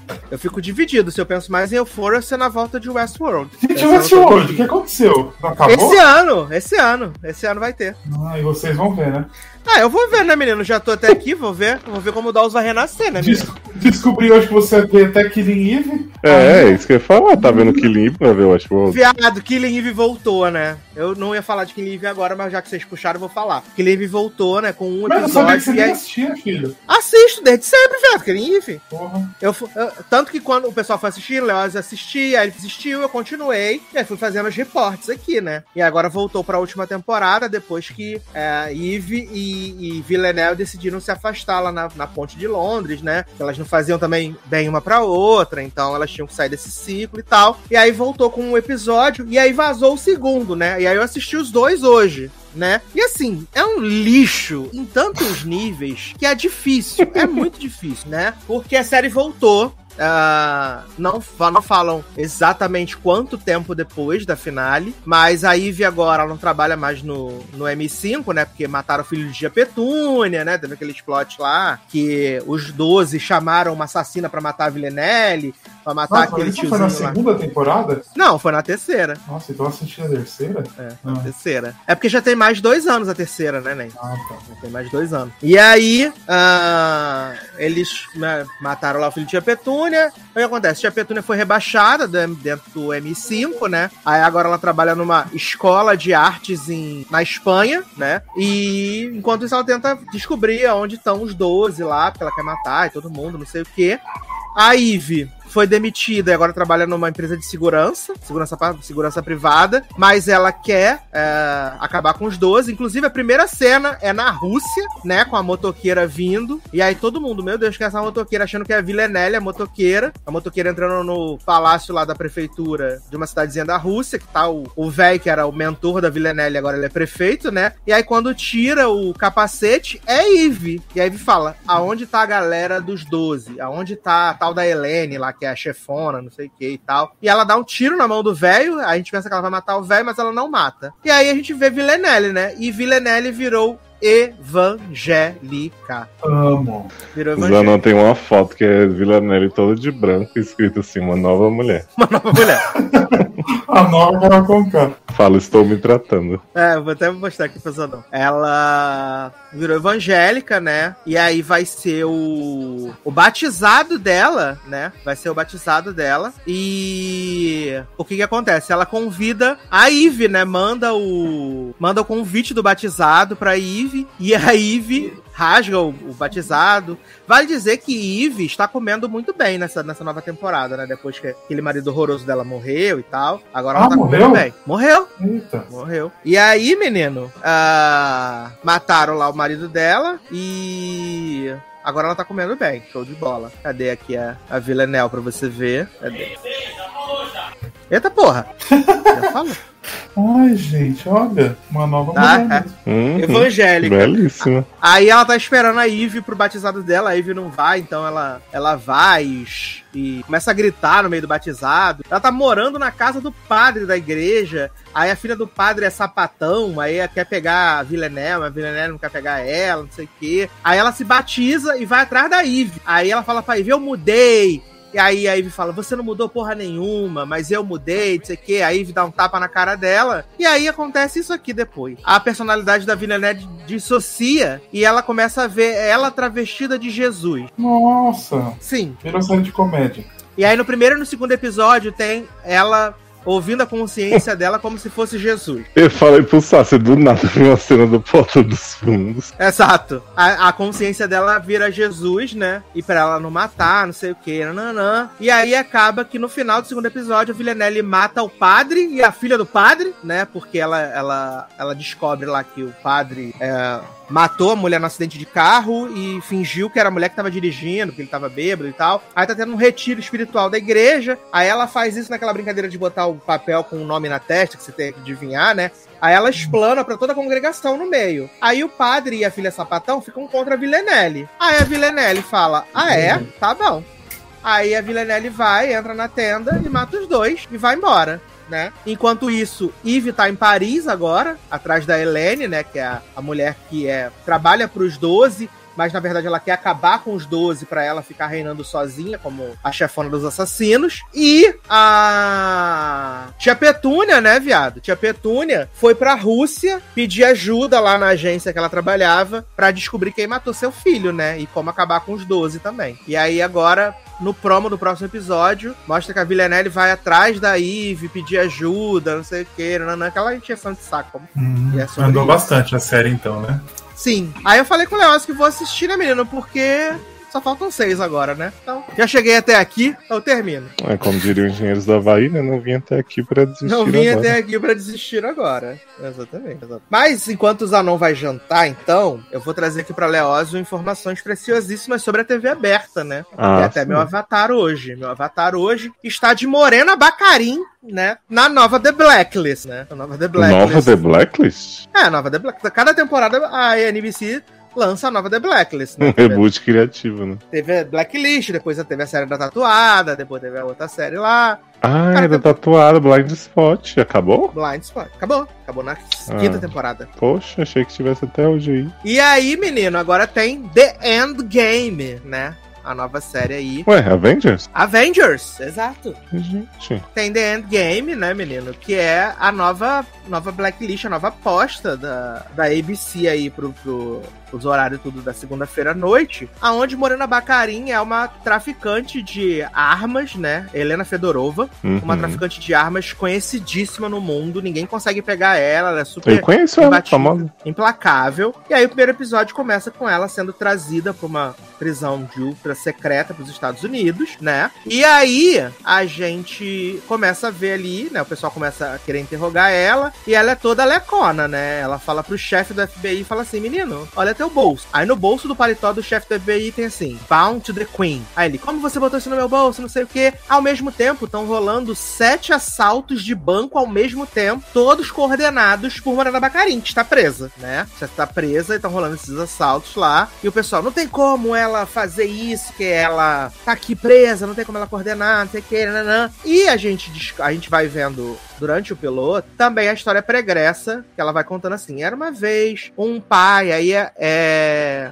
É na. Não, não sei se é na Rússia. Eu não sei. É num país do leste europeu também, né? Desses Adoro tô países- vendo na Rússia agora. países tô que estão em guerra, né? Que aí é o negócio lá, ah, um pai que amava muito a sua filha, não sei o que. Ele era, tipo, da- das forças especiais, e aí treinava a filha desde jovem tal. Aí tá vindo um carro lá, e aí eles explodem esse carro, né? E aí eles matam o motorista, só que veio que a pessoa que tava na carona fugiu. E aí mostra, né? Enquanto isso tá tendo a narração da Bacarin, né? De que um pai que amava muito a sua filha, não sei o que, nananana. E aí a história vai desenrolando, esses assaltos de banco rolando, e aí a gente vê a co-protagonista da série, que é a agência, a agente Valerie, né? A agente Valerie, ela é, tipo, a primeira mulher negra que, tipo, despontava pra ser chefe do FBI e tal, não sei o que, nananã. Só que o marido dela foi pego numa operação ah, de propina, de de dinheiro e tal, essas coisas assim. Ele foi preso, condenado, e ela meio que se tornou uma párea, né? Nessa, na,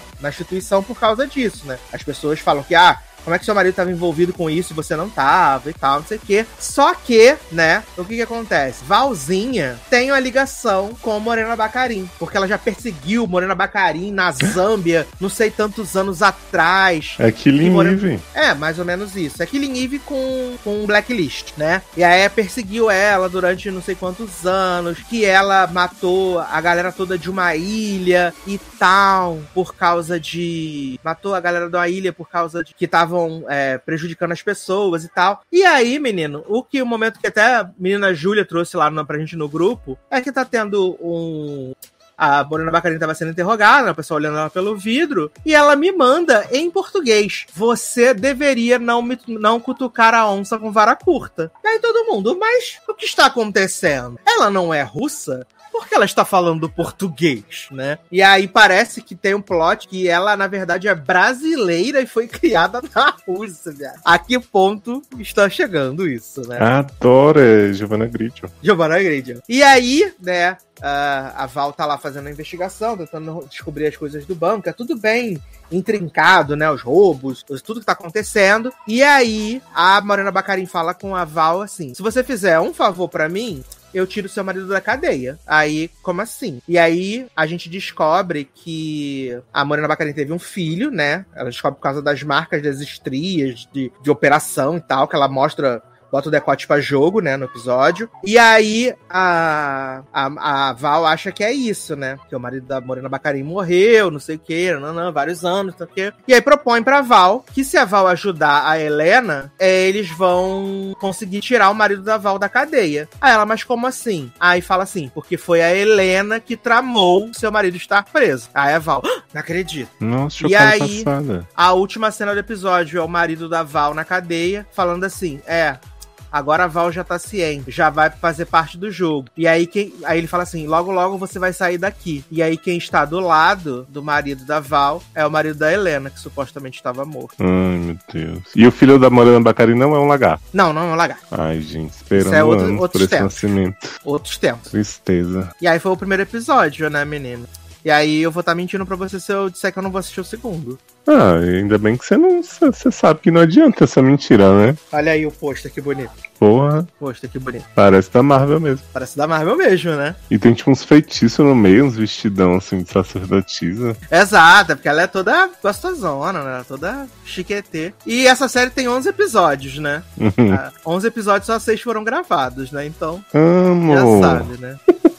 e eu tava pensando, a gente fica pensando o episódio inteiro que essa menina aqui que eu tô te mostrando, que tava sendo treinada pelo pai, que ela era a Morena Bacarim, né? Uhum. E aí tem. Ela tava vendo aqui o pai falando, não sei o quê, porque quem sal fugiu do quem fugiu do, do carro era uma outra menininha que fugiu do carro. E aí. Era Helena. Ela vai para atrás da, da menininha no carro, né? Aí elas começam a lutar e tal. Aí a gente pensa que a Morena Bacarim vai matar a menininha, né? Só que aí, na verdade, a outra menininha que tava sendo perseguida, ela que mata a outra. Ela, ela mata essa daqui. E mata o pai também. Hum. Então a Morena Bacarin, na verdade, que tudo dos flashbacks dava a entender que era essa é a usurpadora. menina. Mas na verdade é a outra. Exato. Hum, copiaram isso aí de The Hundred, do plot que era da Echo, que era um que matava a outra de surpresa e assumia a identidade. E aí agora vai ter esses plots aí, né, muito intrincados nos próximos episódios, né, que a gente não sabe quanto tempo vai durar. É, acho que, né, se tiver dois, como a gente comentou lá na lista do início, tá, tá uma boa.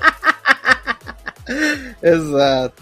Ai, gente, ai, Morena Bacari não cansa de se humilhar, né? Mas ela tem que sustentar a casa, né? Ben Mackenzie não trabalha desde o fim de Gotham. Ah, mas Gotham acabou um dia desse. Ben Mackenzie tá aí em A Want You Back, né? Como pai da menina, da banheira. Ah, é, fazendo a figuração. Ganhou um pão com mortadela, né? Pra fazer figuração. Ai, ben Mackenzie não aceita participar nem do podcast de, de Juku e Rachel Bilson de Deus sim. Que absurdo. Mas eu tenho que dizer, né? Casal bonito, Morena Bacari e Ben Mackenzie. É. É um casal bonito. Não é um casal belíssimo, lindíssimo, é. Incrível. Já gostei mais de Ben Mackenzie, que ele tinha um charme de Ryan Atwood, mas a gente ele tão bolachinho. Ele envelheceu, né? É que ele tem uma cara meio de menino peidão, né? Menino peidão. Assim, não tô dizendo que, que empurraria da cama, não. O que, que é isso, né, gente? Mas já foi melhor. Não ia fazer essa desfeita. É. Mas Morena é lindíssima. Exato. Tô até procurando. É que eu também não vejo Ben Mackenzie há muito tempo, né? Não via Gotham. Talvez ele tenha envelhecido como um bom vinho, eu nem sei. Não, mas tu viu ele no filme da, da do One Want Back. Nem reconheci, garoto. Com a barba, você não reconheceu? Não, você me falou e eu fiquei depois, mas quem era? E aí voltei e falei, ah, que coisa. Cadê? Temos aqui a foto do casal, do Power Couple. Cadê? Ben Mackenzie. Né? Ah, também sim, então. Acho que Ben Mackenzie ele tem um algo a favor dele que é o nariz, né? Sim. Dá, apesar da cara de menino, o nariz é uma presença, assim. Eu acho que eles são um casal bonito. Eu acho que são, não são um casal lindíssimo, né? Mas são um casal, uhum. é um casal bonito. É um casal que que encaixa. Tem uma fotinha bonitinha aqui quando ela participou de Gotham, né? Uhum. Participou de Gotham. Porque ele arrumou essa boquinha pra ela. Já já, se essa série for renovada, ele arruma uma boquinha pra ele também.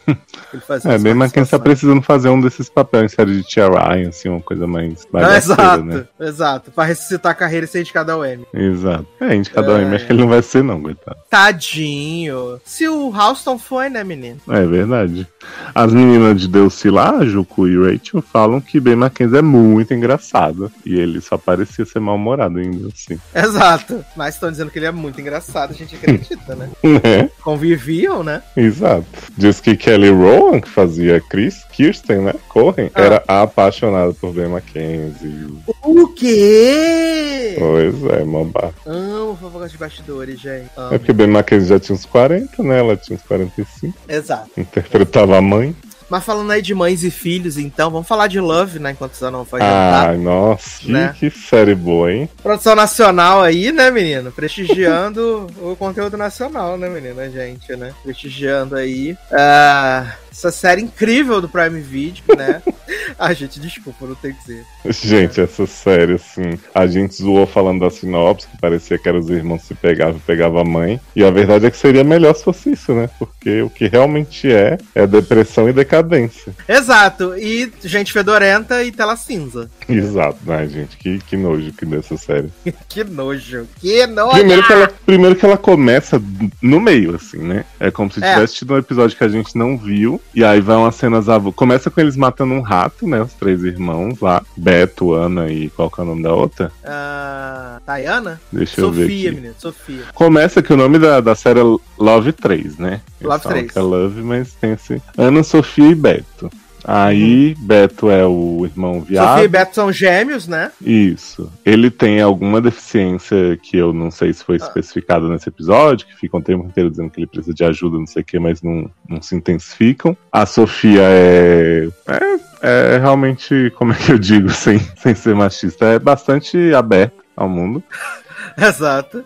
E a Ana é a irmã mais velha que era casada, foi morar com os dois porque né, teve um desentendimento com o marido que ela não quer dizer qual é, e mata rato, né? Pisa em barata de Mas eu te conto qual é o dele mesmo. Ah, é? Eu- É, eu te conto. Sabe qual é? Ah. Queria abrir a relação. Ah, mas isso mostra no primeiro, né? Que ela fala que queria pegar outros e ele ficou meio assim. Uhum. E eles ele começam fica, a fazer isso no segundo. Você pegou outro cara, ele gozou na sua boca, não sei o que. Nossa, não. que Eu escroto. gozei na dele. Ai, meu Deus. Ai, gente. E aí, o, o momento favorito é quando chega papai e mamãe, né? Que. Puta Porque que pa... Viado, Cris Couto, viado. Cris Couto tá muito senhora.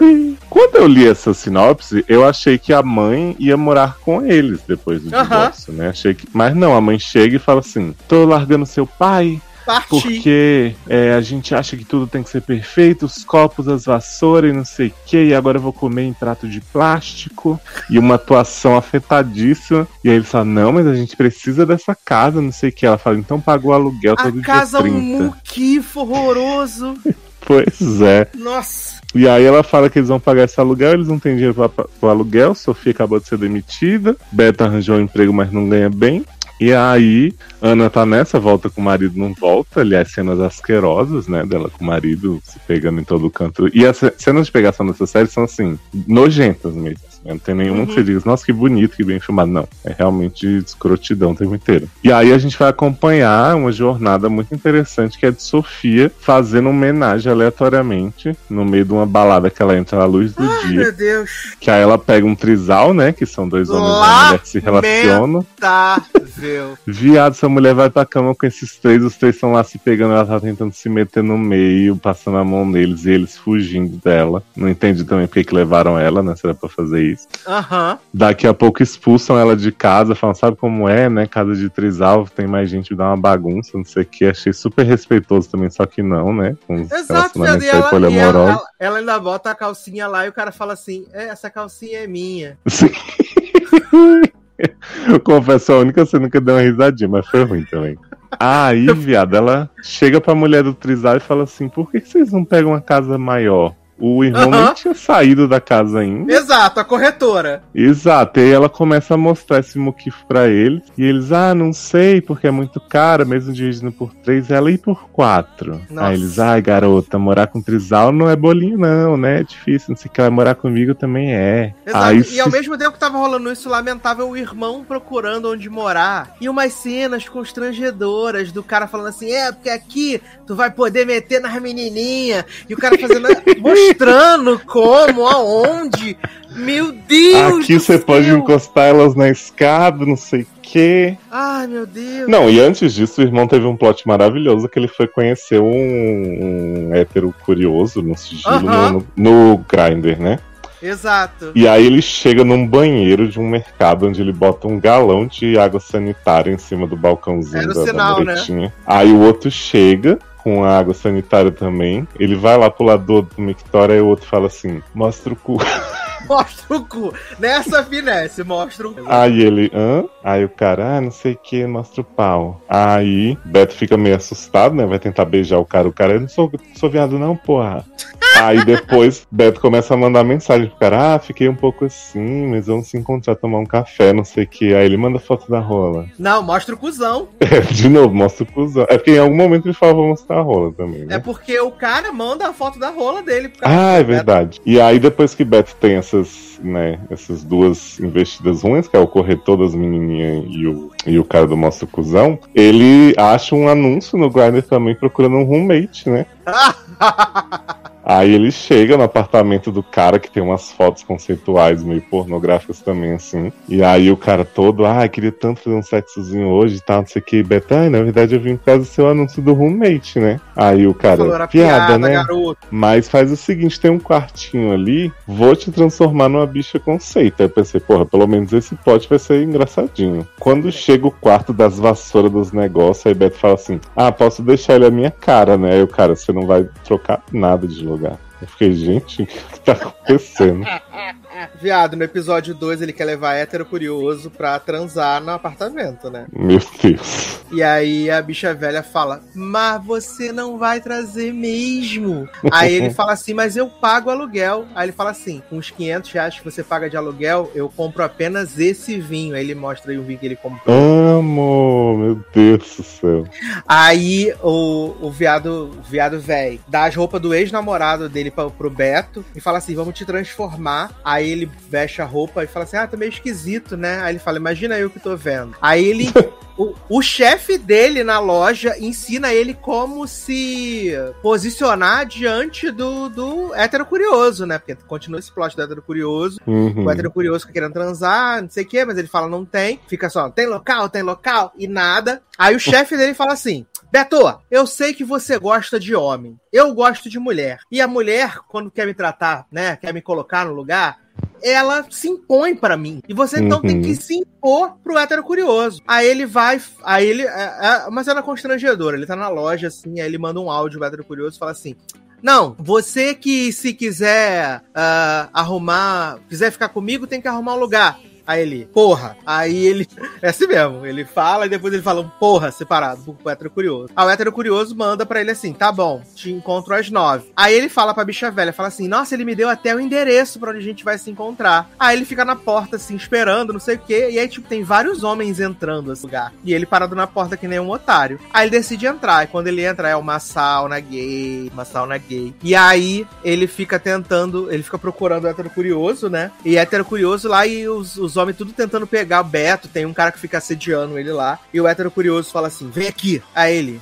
Vamos conhecer o lugar, eu nunca vim aqui. Aham, nunca foi. E aí é umas cenas, assim, lamentáveis dentro desse, dessa sauna, enquanto Sofia tá sofrendo a, a barra de que o Trizal achou a casa realmente o lixão da mãe Lucinda e decidiu vender e jogar fora todas as coisas que tem na casa e ela não quer deixar. E enquanto a, a, a irmã mais velha, Ana, fica decidindo com o marido os termos de como vai ser pra eles poderem pegar outras pessoas fora do casamento. Assim, lamentável, lamentável. Essa série é lamentável.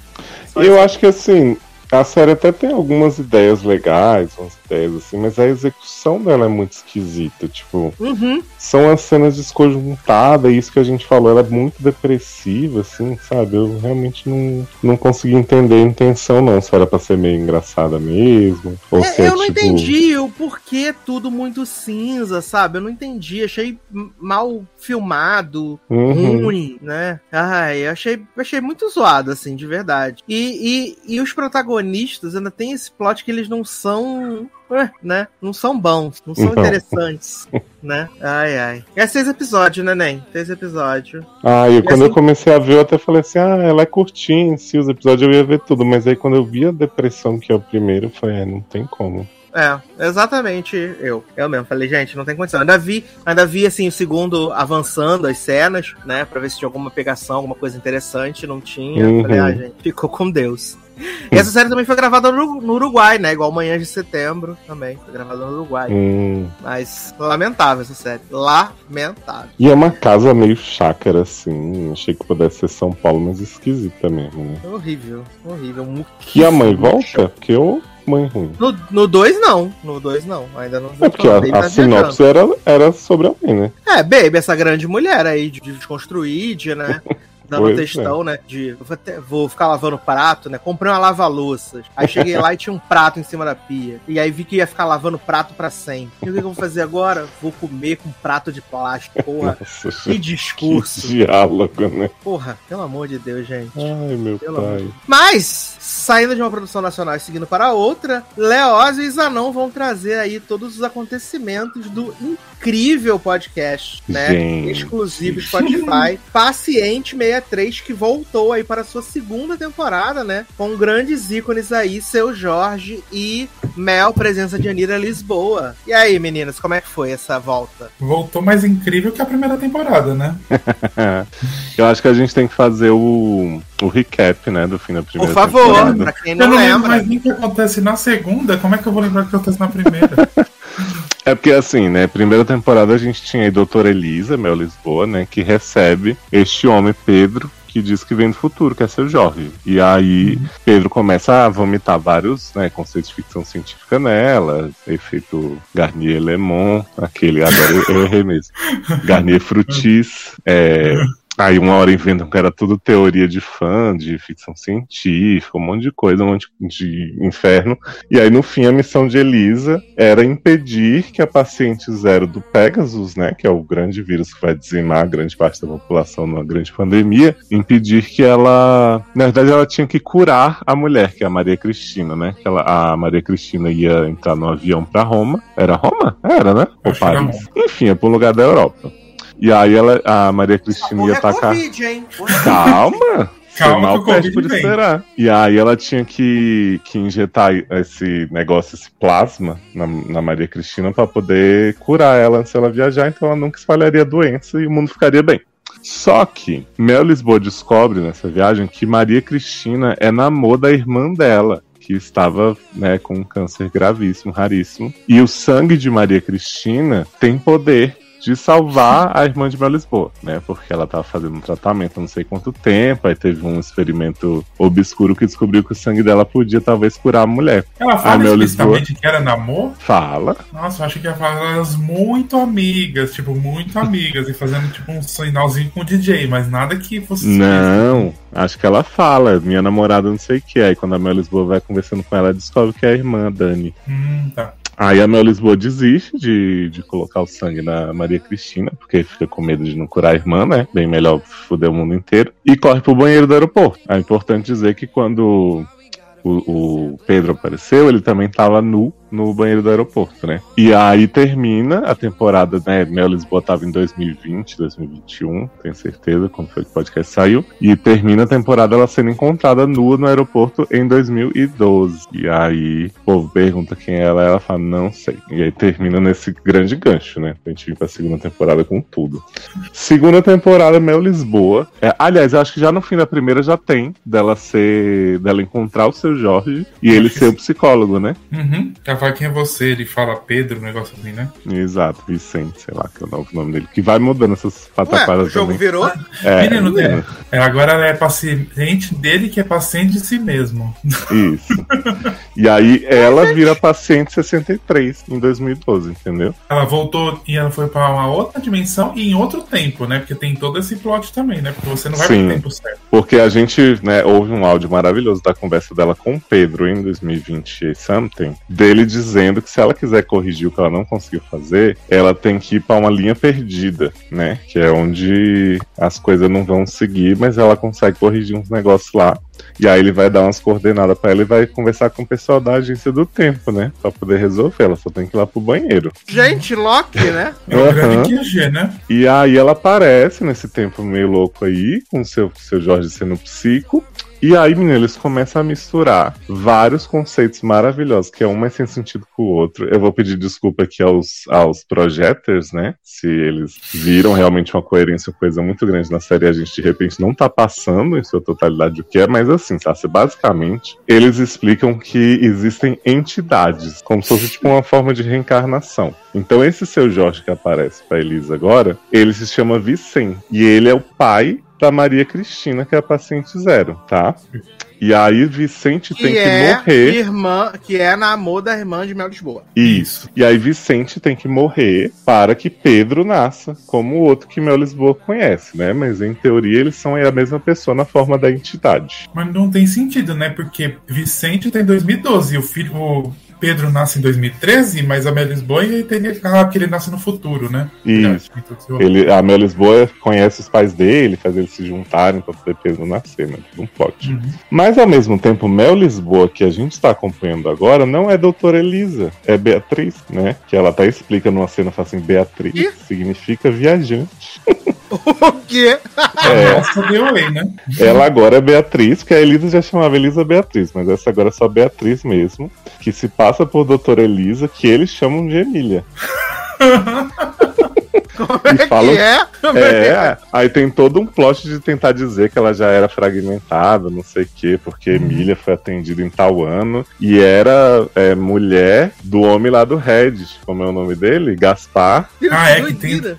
Menino, tem, tem um plot maravilhoso desde do Reddit, né? Que tem um cara que descobre essas viagens no tempo que é real pelo Reddit. Ele falou, gente, Sim. eu vi no Reddit. Ele fala Reddit, eles falam Twitter, eles falam as coisas assim, gente. É incrível. Esse cara, Sassi, ele, ele já tinha sido citado ou apareceu na primeira temporada. Ele é um cara que é escritor de ficção científica, super empolgado, não sei o quê. E aí ele começou a receber umas mensagens do futuro nos, nos computadores de ponta que decodifica, passa vários anos pra, pra decodificar a mensagem, Gaspar Marim. Só que ele recebe as mensagens que, que convém, né? O Uhum. roteiro. Aí, tipo, ele tira a Mel Lisboa lá da terapia com o Vicente, dizendo que é esposo dela, que ela já é meio, né, perturbadinha.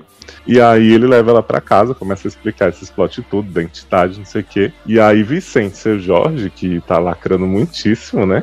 Temporada inteira Nossa. ele vem falar relacionamento abusivo, gaslighting, déjà vu. Ilo. Ilo, exato. Então, Não, mas Vicente tá ele- sempre. Além disso, ele faz uns textão, né? Porque ele, ele faz uns textos meio linda quebrada, né? Porque ele, tipo, ele fala da montanha, que água que cai na cachoeira, que é a, a lágrima de seus olhos, umas coisas desse nível, assim, Sim. o tempo inteiro, dando textão de cinco minutos que não acaba jamais. Pois é. E aí, tipo, a, a Mel Lisboa, Não, como e ela. ainda mais naquele tom de voz de seu Jorge, né? Sim, sempre muito, muito eloquente. E aí Mel Lisboa começa a contar, já que ela tá no passado, sobre a pandemia do Covid. Então ela explica, né? É, é o meu momento favorito. Falei pros anões, gente, que, que momento vive o Brasil, é né? É o highlight da série. Sim. Ela conta assim: é, golfinhos nadaram em Veneza. E aí animais extintos voltaram à vida. Eu fiquei assim. Hã? Hã? Eu, eu acho que ela quis dizer tipo, que animais em extinção conseguiram não ser extintos, né? Mas quando ela fala que os animais extintos voltaram à vida. Já imaginei como, né? Um pterodáctilo voando na, em Veneza, né? Exato. E aí, enquanto isso, tá, tem um plot que o. O seu Jorge tenta convencer a Beatriz que doutora Elisa tratou ela e agora ela tá achando que é doutora Elisa. Uhum. Sendo que assim, não tem como doutora Elisa coexistir com Beatriz, porque é o plot da entidade, né? E aí ela fica falando assim, aí ela vai, vai conhecer Maria Cristina, que é a, a filha de Vicente, para ela poder convencer Maria Cristina a nunca viajar, nunca pegar um voo. E ela fala assim: Eu vou fazer a coisa mais horrível que, já, que alguém já pensou na vida. Você pensa que ela vai matar a menina, né? Ela fala: Vou, vou convencê-la de que ela tem problemas psicológicos, deixar ela internada para sempre, não sei o quê. E aí ela chega pra, pra Maria Cristina e fala assim: Nossa, você não sabe o que foi Covid, golfinhos em veneno, cervos nas ruas, onças na cidade, O que, que tá acontecendo, meu Deus? E aí a preocupação de Maria Cristina, sabe qual é? Ah, Ela fala assim: Beatriz, é verdade que no futuro podem pegar coisas que você colocou no Twitter há 10 anos e te julgar? caralho, quem escreveu isso, viado? É isso. Menina, e assim, como que essa menina soube disso, eu também não entendi, né? Tipo, Exato, ela cria as coisas da cabeça dela. Aí a doutora Elisa fala assim: Mel Lisboa, tá, gente? Uma das personagens. Fala assim: é verdade, sim. Você tem que tomar muito cuidado com o que você posta, viu, menina? Ai, ai, ai. Porque tudo pode ser usado contra você. Ela, mas quem decide isso? Um governo autoritário? Mel Lisboa, não. Isso todo mundo faz parte. É uma sociedade em que todo mundo aponta o dedo. Ah, Nossa, que horror. E aí ela começa a convencer Maria Cristina, né, de que mó perigo o Covid, meu, como assim? E a gente tem o episódio É ruim, da mas é realidade bom, né? alternativa. É, maravilhoso. eu amo que ela fala, nós tínhamos hortas em casa. Eu falei, gente, da onde que a gente tem horta em casa? Ninguém tem essa É, porra. os quintais das pessoas viraram, viraram hortas. Aí eu fiquei. Aí tem um plot que é o seguinte, Sassi. Gaspar Marim recebe um aviso do futuro que vem super rápido, dessa vez o computador não demora anos, pra dizer que Maria Cristina parou o Covid. O que, que aconteceu? Essa menina foi com um monte de, de protestante do Quebrando um Tabu pra Wuhan. E eles começaram a dizer que eles tinham colocado um Trax nas- numa das barracas de comida. E por conta disso, eles fecharam a feira de Wuhan, que começou a contaminação. Céu! E aí nunca rolou Covid. Só que isso ocasionou o fato de que a Terra acelerou o seu ciclo de guerras e destruição. Porque sem pandemia as pessoas começaram a fazer outras coisas. Não tinha nada melhor pra fazer, né? Exato. E aí, ao invés de terminar em 2060 e alguma coisa, o mundo acabou em 2039. Eita, que aproximou agora, hein? Pois é. E tem a coisa, aí- né, ela- que ela fala, né? Uma frase de efeito maravilhosa, que ela fala Uhum. da menina e dela, né? Sim. Maria, Maria Cristina era a arma. E eu era o gatilho. E eu apertei o gatilho. Não, e tem uma hora que ela fala pra, pra Maria Cristina assim. É... Não, ela fala sobre Maria Cristina, né? Como Maria Cristina criou esse plot pra parar o Covid. Ela fala assim: a sombra do vírus do Pegasus que existia nela teve medo. E o medo criou um plano. E o plano foi não sei o que. Aí você fica assim: que sombra do vírus, garota? Você tá O maluca? discurso da linda quebrada, né? É, o vírus do, do corpo dela decidiu, vou pra Paris começou a iniciar uma pandemia. E aí, tipo, ela começa a conversar com Maria Cristina, Maria Cristina, Beatriz, do nada. Ela tá falando assim, ah, não sei o que, vai ter essa pessoa que vai embarcar. Ela fala assim, Beatriz, essa moça que quer pegar esse voo sou eu? Sou eu, Beatriz, você vai me matar? E aí, meu Lisboa começa a divagar sobre os animais, né, que animais carregam vírus e tem que sair de seus lugares de origem. E a mina, do nada, também fala assim, então a humanidade fica assim porque alguém comeu um morcego? Meu Deus! Ela tirou do cu essa informação também. O que, que tá Sim. acontecendo, senhor? E aí ela fica assim, né? Tipo, porra, sempre Maria Cristina acaba o mundo, né? A arma eu sou o gatilho. e aí ela decide que ela vai, vai viver a vida enquanto ela tá viva. Aí, ai, tem um plot maravilhoso que a gente não pode esquecer, né, Zanon? Que em uma das realidades ela começa a acreditar no vírus do Pegasus, porque o filho dela com seu Jorge tá brincando com um cavalo alado.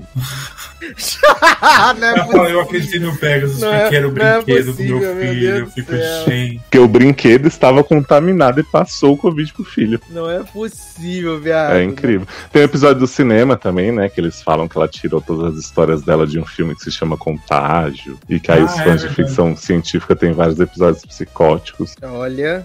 Aí, já, já na- nos momentos derradeiros, né? Porque assim, a gente tá falando a temporada toda né, não linear também, porque a série é Aham, assim. fora de ordem. Não. A Beatriz vai conversar com a doutora Elisa. E aí a gente tem Mel Lisboa fazendo voz de teenager, né? Uhum. Entendi. Tipo, conversando são, consigo mesmo. São double Mel Lisboas, né? Isso, o que não faz sentido porque eles criaram esse plot da entidade que uma tem que morrer pra outra surgir. Mas, Uhum. aparentemente, essa cena não precisou.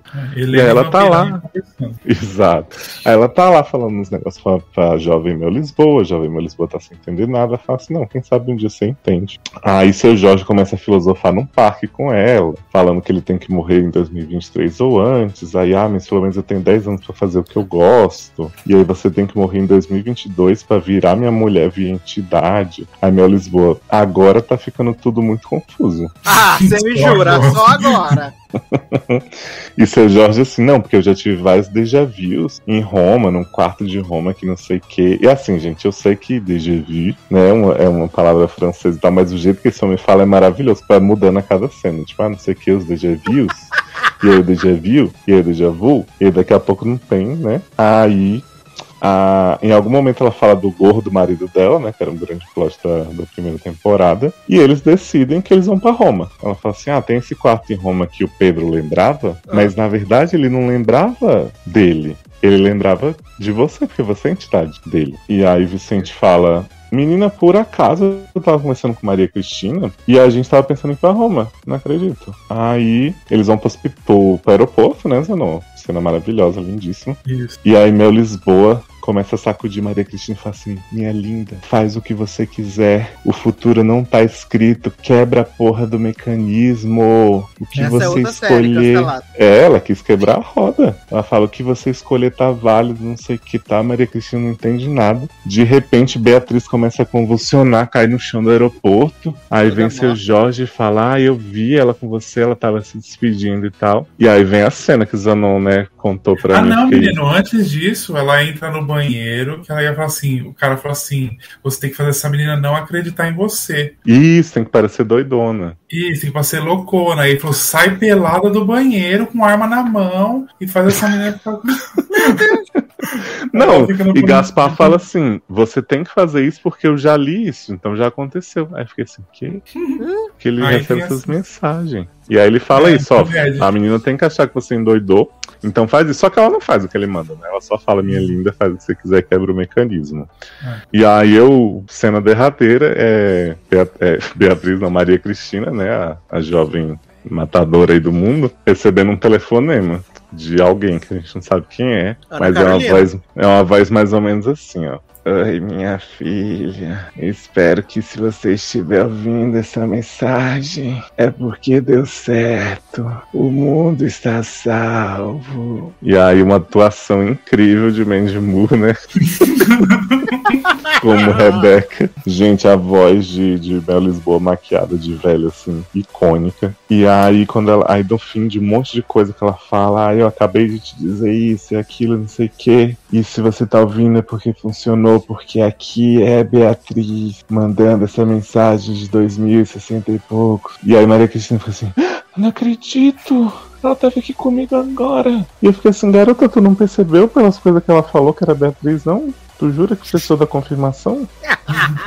E Beatriz como no canto, toda morta no chão do aeroporto. Sim, e seu Jorge, tipo, ai que pena, né? Aí, menina, acaba essa temporada aqui, né? Que não, não mudou nada. Foi só várias linhas, várias coisas. A Amor, eles falam que, né, a história não é sobre salvar o mundo, é sobre o amor desse casal. Que Ah, pronto. É uma série sobre pessoas, né? Exato. A nova Lost. E aí, ela fala assim: ah, vou amar, vou pegar muito seu Jorge. É E a gente fica amar assim. pessoas como se não houvesse amanhã, né? Uhum. Ela falou, né? Vou amar e vou mamar, né? Eu- E ela repete 350 vezes que Covid foi muito bom por causa dos animais extintos. Foi maravilhoso. Foi E assim, na primeira temporada eles davam a entender que o Pegasus não tinha nada a ver com Covid, que não sei o que. O Pedro fala que ele é geração entre pandemias, né? Como Aham. se fosse assim, uma coisa totalmente diferente que veio depois e tem uma sociedade que faz não sei o que. De repente, não, Pegasus é a evolução do Covid. Então eles decidiram deixar pra cá, né? Deixar a série atual, né? Exato. É, e aí o que ficou foi realmente essa preocupação com o Twitter, né? Porque não nos avisaram, né? Também, né? Que a gente não E, podia não, usar. e tipo assim, se a Mel Lisboa tá em 2012, né? Já existia Twitter, já tinha coisa de julgar a pessoa pelo Twitter. Eu não entendi por que, que ela perguntou primeiro da cabeça dela como se fosse uma coisa super impensável. E por que, que a Mel Lisboa falou também como se fosse uma super novidade, que julgam pelo que você posta. É que era Não, uma novidade de- pra aquela Mel Lisboa, entendeu? Não, era novidade pra Maria Cristina, que é a arma. E Mel Lisboa, o gatilho. Ai, eu amo, gente. Gente, mas é assim, o que a primeira temporada tinha, pelo menos de interessante desses conceitos de ficção científica que eles jogavam e tal, essa eles chutaram o balde e falaram assim, foda-se, porque assim, nada faz sentido. Quando eles jogam a entidade no meio, pra mim é o auge. Porque às vezes a entidade tem que estar morta pra outra nascer, às vezes não. E atuações incríveis, né, Zanon? Nossa senhora, pelo amor de Deus. Não, eu tô imaginando pelo que vocês estão falando aí. Esse homem que faz o Gaspar, ele tem a proeza de fazer o seu Jorge e a Lisboa parecerem assim, nasceram pra aquele papel. Ai, gente, porque deu uma saudade de The Way. Pensando, ai, Pois a é. parada que era tão boa. E aí, E não apareceu Dani, né, irmã de Mel Lisboa? É, né? Um sapatão com problema, né? Que também ajuda a, a causar o fim do mundo. Adoro sapatão com problema. Sapatão com rixas. Mas aí então ficou plo- plot pra terceira temporada, então. É, agora vamos conhecer a véia Beatriz, provavelmente, né? No terceiro, e ver se ela vai encontrar o velho seu Jorge, que também vai ser incrível. Olha. Se os dois atuando É. com a voz tremida. Vai ser maravilhoso. Não, eu fico pensando pra onde vai, porque o segundo já foi esse rololô, toda essa confusão aí, essa putaria. Uhum. Menina, acho que nem eles sabem pra onde vai, né? Porque não Uma coisa que ir, né? melhorou.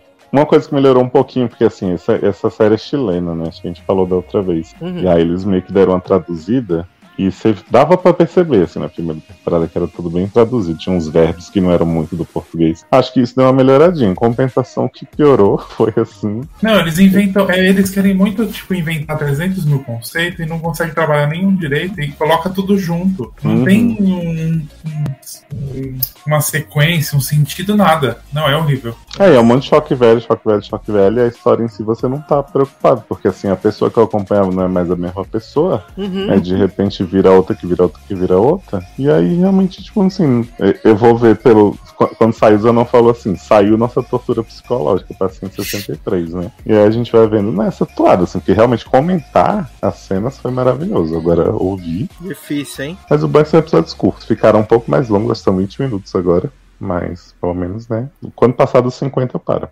Agora passado os 50, velho. Quando passado os 50 aí, por favor, vai me afastar desse negócio, não está dando Hum, certo. quero parar, mas não consigo, né? E vai aumentar a duração, né? Porque na primeira temporada era 10 minutos, agora foi pra 20, na próxima vai ser 30, né? Cada episódio. Pois é. Adoro, na décima temporada então serão mini-filmes. O Vai ser tipo Jorge temporada de passando- Sherlock. Uma hora e meia. E o seu Jorge passando temporada. O, o episódio, tem um episódio inteiro que é o seu Jorge lacrando 20 minutos. Eu queria morrer. É, seu Jorge nessa temporada ele usou um pouco a boneca da Maria Tish, né? Porque ele também tinha vários episódios que nem aparecia. Ah, é verdade. Adoro. Fazer só figuração, ficava ali no cantinho, né? Uhum. Mas então vamos aguardar aí a Season 3, né? Então. Ah, Esse ano que vem, né? Ou esse ano, na verdade, né? Ou Acho que saiu esse ano. não, porque a outra não foi uns dois anos atrás, não? Nossa, e demora tanto tempo pra gravar podcast assim, gente? Ah, muito é uma, uma sonorização incrível, né? Uns barulhos de farfalhar de árvore que eles botam. E um tan em cada final de episódio. Sim. Ai, ai, eu amo. É porque tinha que ser a tela, a tela preta de Lost, né? Mas como não tem a tela preta, aí é o tan pra ficar é, as pessoas emocionadas. Não, eles não botam tan numa, numa coisa. É tipo alguma frase bem besta, assim, tipo essa do eu apertei o gatilho e vem paciente 63, uma série, não sei o que. "Quê?" Ai, meu Deus do céu. Mas seguindo aqui no mistério, falar de um filme que eu acho que vocês não viram, né? Que foi o No Exist, Exit, né? Sem saída. Com Taylor. Lautner. Não, esse não é com o Taylor Lautner. o Taylor Lautner é quando ele tava no auge, no auge. Porra. No auge ali do, do Senhor Crepúsculo, né? Agora não é mais, no caso. Esse é a adaptação de um livro, né, menina? Adaptação de um livro ah, de 2017 e que ele traz aí né? ah, a Darby, a Darby é a nossa protagonista. Ela é uma adicta em recuperação. Ela tá numa clínica pela sétima vez, Opa. né? Ela tá numa clínica pela sétima vez, então Nossa ela já Zendaya, né? A. A nova Ru. Então ela já tá sem muito credibilidade, né? Na, na rua, você muita credibilidade na rua, até que ela recebe uma ligação, né, da, do ex-cunhado, dizendo que a mãe dela teve um, um AVC e que tá no hospital em Salt Lake City, né, que ela deveria tentar falar com a irmã e ir lá ver a mãe e tal, não sei o quê. E ela, como tá internada, ela não pode sair dali, né, não pode sair da, da... Ela tenta falar com a irmã, a irmã não quer, ela tenta conseguir uma permissão extra com o médico dela, ele não tá disponível também, então ela decide fugir do da clínica, né? Ela decide fugir da clínica, ela foge da clínica, rouba o carro de um dos, dos enfermeiros e parte em direção a Salt Lake City. No meio do caminho, começa a rolar uma nevasca, né? E aí ela ela para e acaba cochilando. No que ela cochila, um guarda florestal bate no, no vidro e fala assim: Olha, tá rolando essa nevasca aqui. Uh, ou você para ali no centro de visitantes e espera a nevasca passar, ou você volta para casa. Então ela decide parar no centro de visitantes, né? Ela decide passar, parar no centro de visitantes. Quando ela entra no centro de visitantes, tem quatro pessoas lá dentro: o presidente Palmer, né? David Hasbert, a, junto com a sua esposa, né? Sandy. Minha esposa? Minha esposa. Minha? Aham. Uhum. E a gente tem um cara super esquisito no canto, que é o Lars, né? E aí tem um cara dormindo, que é o Ash. Então eles estão lá.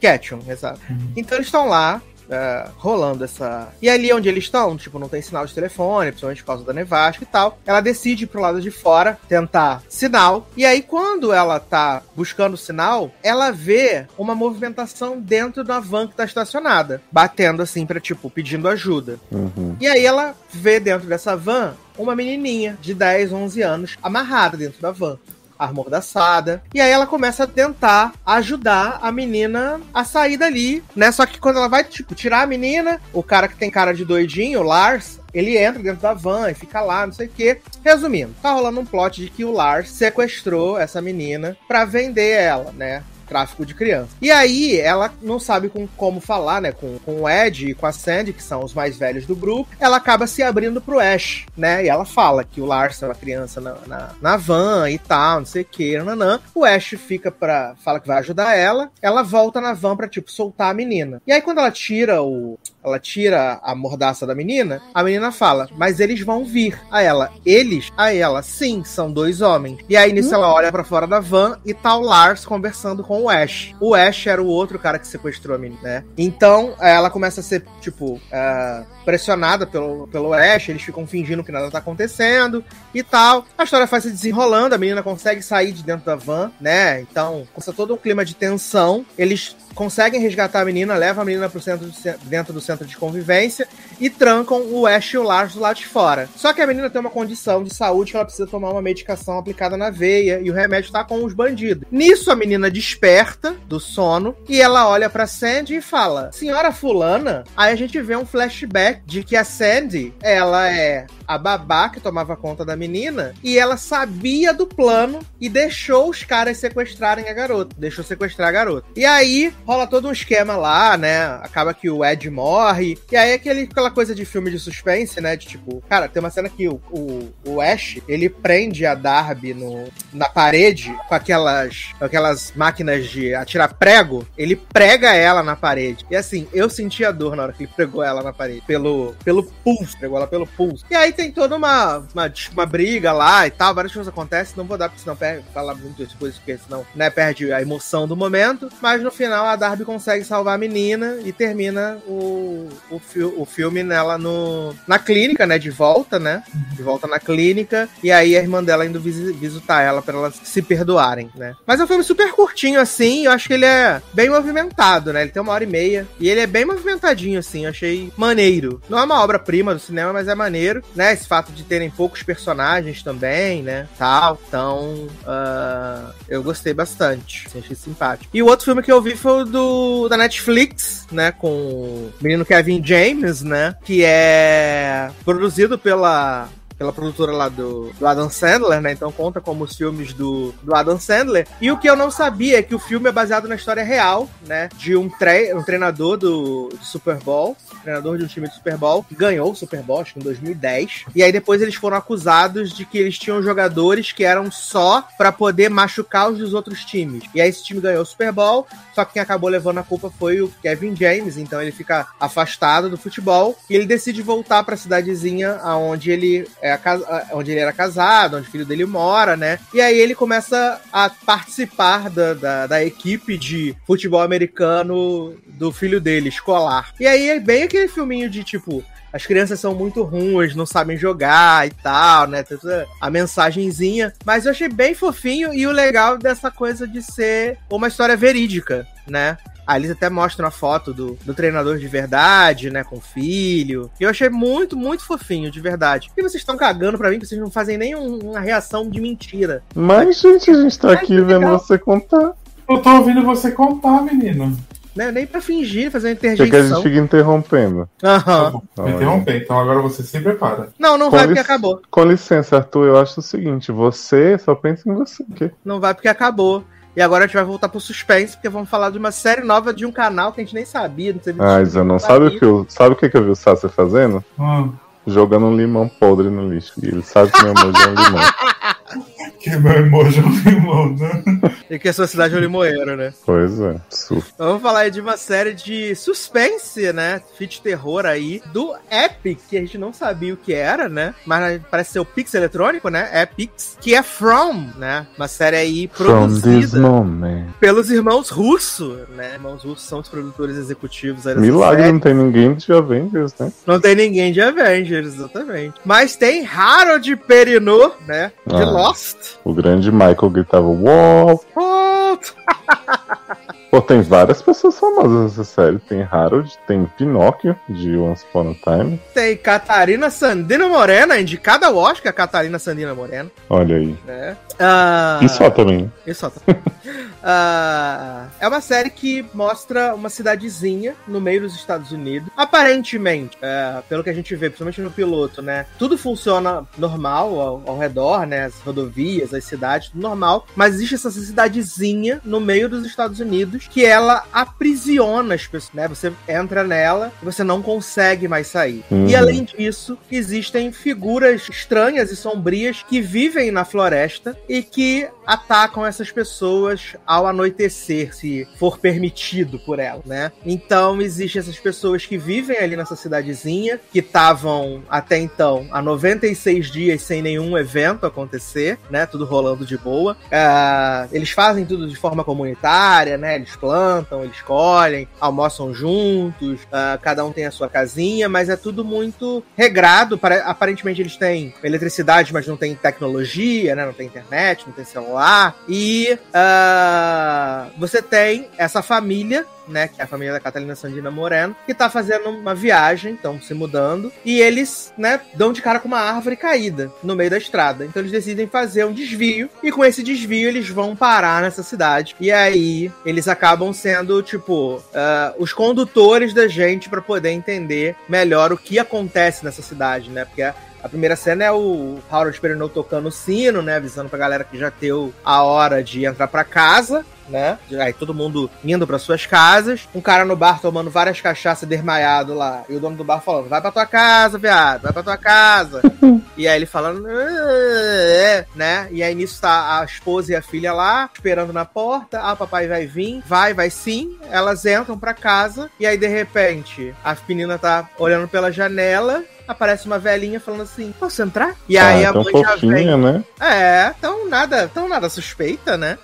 E aí a menina deixa ela entrar, né? E aí a gente vê depois da abertura lá que elas foram destroçadas, né? Perderam toda a carne do corpo, assim, uma parada bizarra. E eu tenho que dizer, eu vi, eu vi os quatro episódios já, né? Da, Uhum. Saíram os três primeiros e essa semana agora saiu o, o quarto episódio. Eu confesso que eu, eu até falei isso nas minhas primeiras impressões, de que a, a premissa é interessante, é, a forma como os elementos estão surgindo nesse começo são interessantes, mas é aquele tipo de série que tem tudo pra descambar muito fácil Uhum. Muito rápido, de dar uma merda, de ficar um lixo muito rápido, assim. De se perderem na questão do mistério, do que são as criaturas, por que, que elas estão ali. Mas eu confesso que eu ainda estou investido na história, né? Ainda mais porque dessa família lá eles têm um meninozinho, né? O, filho, o filhinho fica preso nas ferragens. Depois, quando eles vão lá pra casa da colônia, ele começa a ver um dos fantasmas durante o dia, né? E até no episódio 4, Léo, você ainda não viu, mas já vou te adiantar Hum. no episódio 4, tem aquele cara lá na, na, na casa da colônia que, que faz os desenhos, né? O cara cabeludo que ele fica comendo, vai, fica roubando os pêssegos, né? E o pessoal Sim. tem medo dele e tal. No episódio 4, mostra um pouquinho do background dele. Que ele morava na cidade e que a família dele e todos os habitantes da cidade foram assassinados pelas criaturas, aparentemente pela primeira vez, e ele sobreviveu. E ele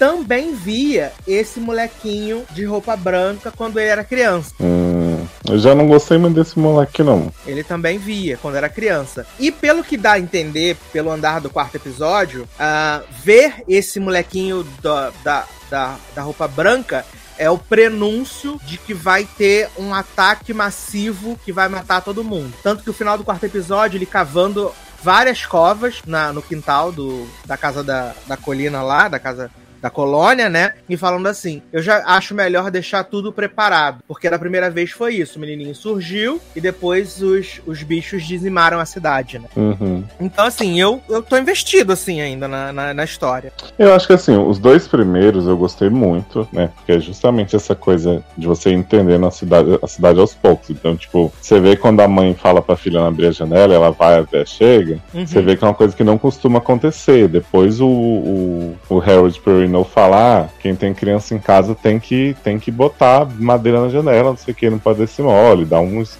uns brega no pé da menina. Então você vê que você vai entendendo aos poucos isso. É, me incomoda eles não chamarem as criaturas de vampiro, porque são vampiro, né? Que estão tirando sangue das pessoas e precisam ser convidados pra entrar.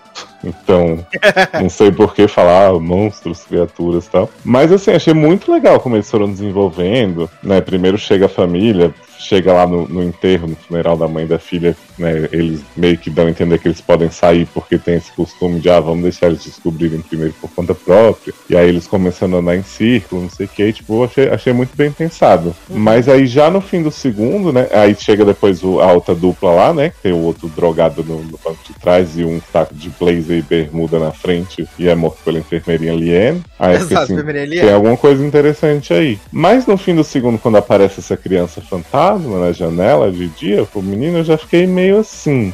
Porque já, já me deu uma vibe estátua dos pés molhados, sabe? Aham. Tipo, pensei, estão começando a inventar demais, porque, né, se são criaturas e não sei o que da noite, pra que, que você tá enfiando fantasma que aparece de dia?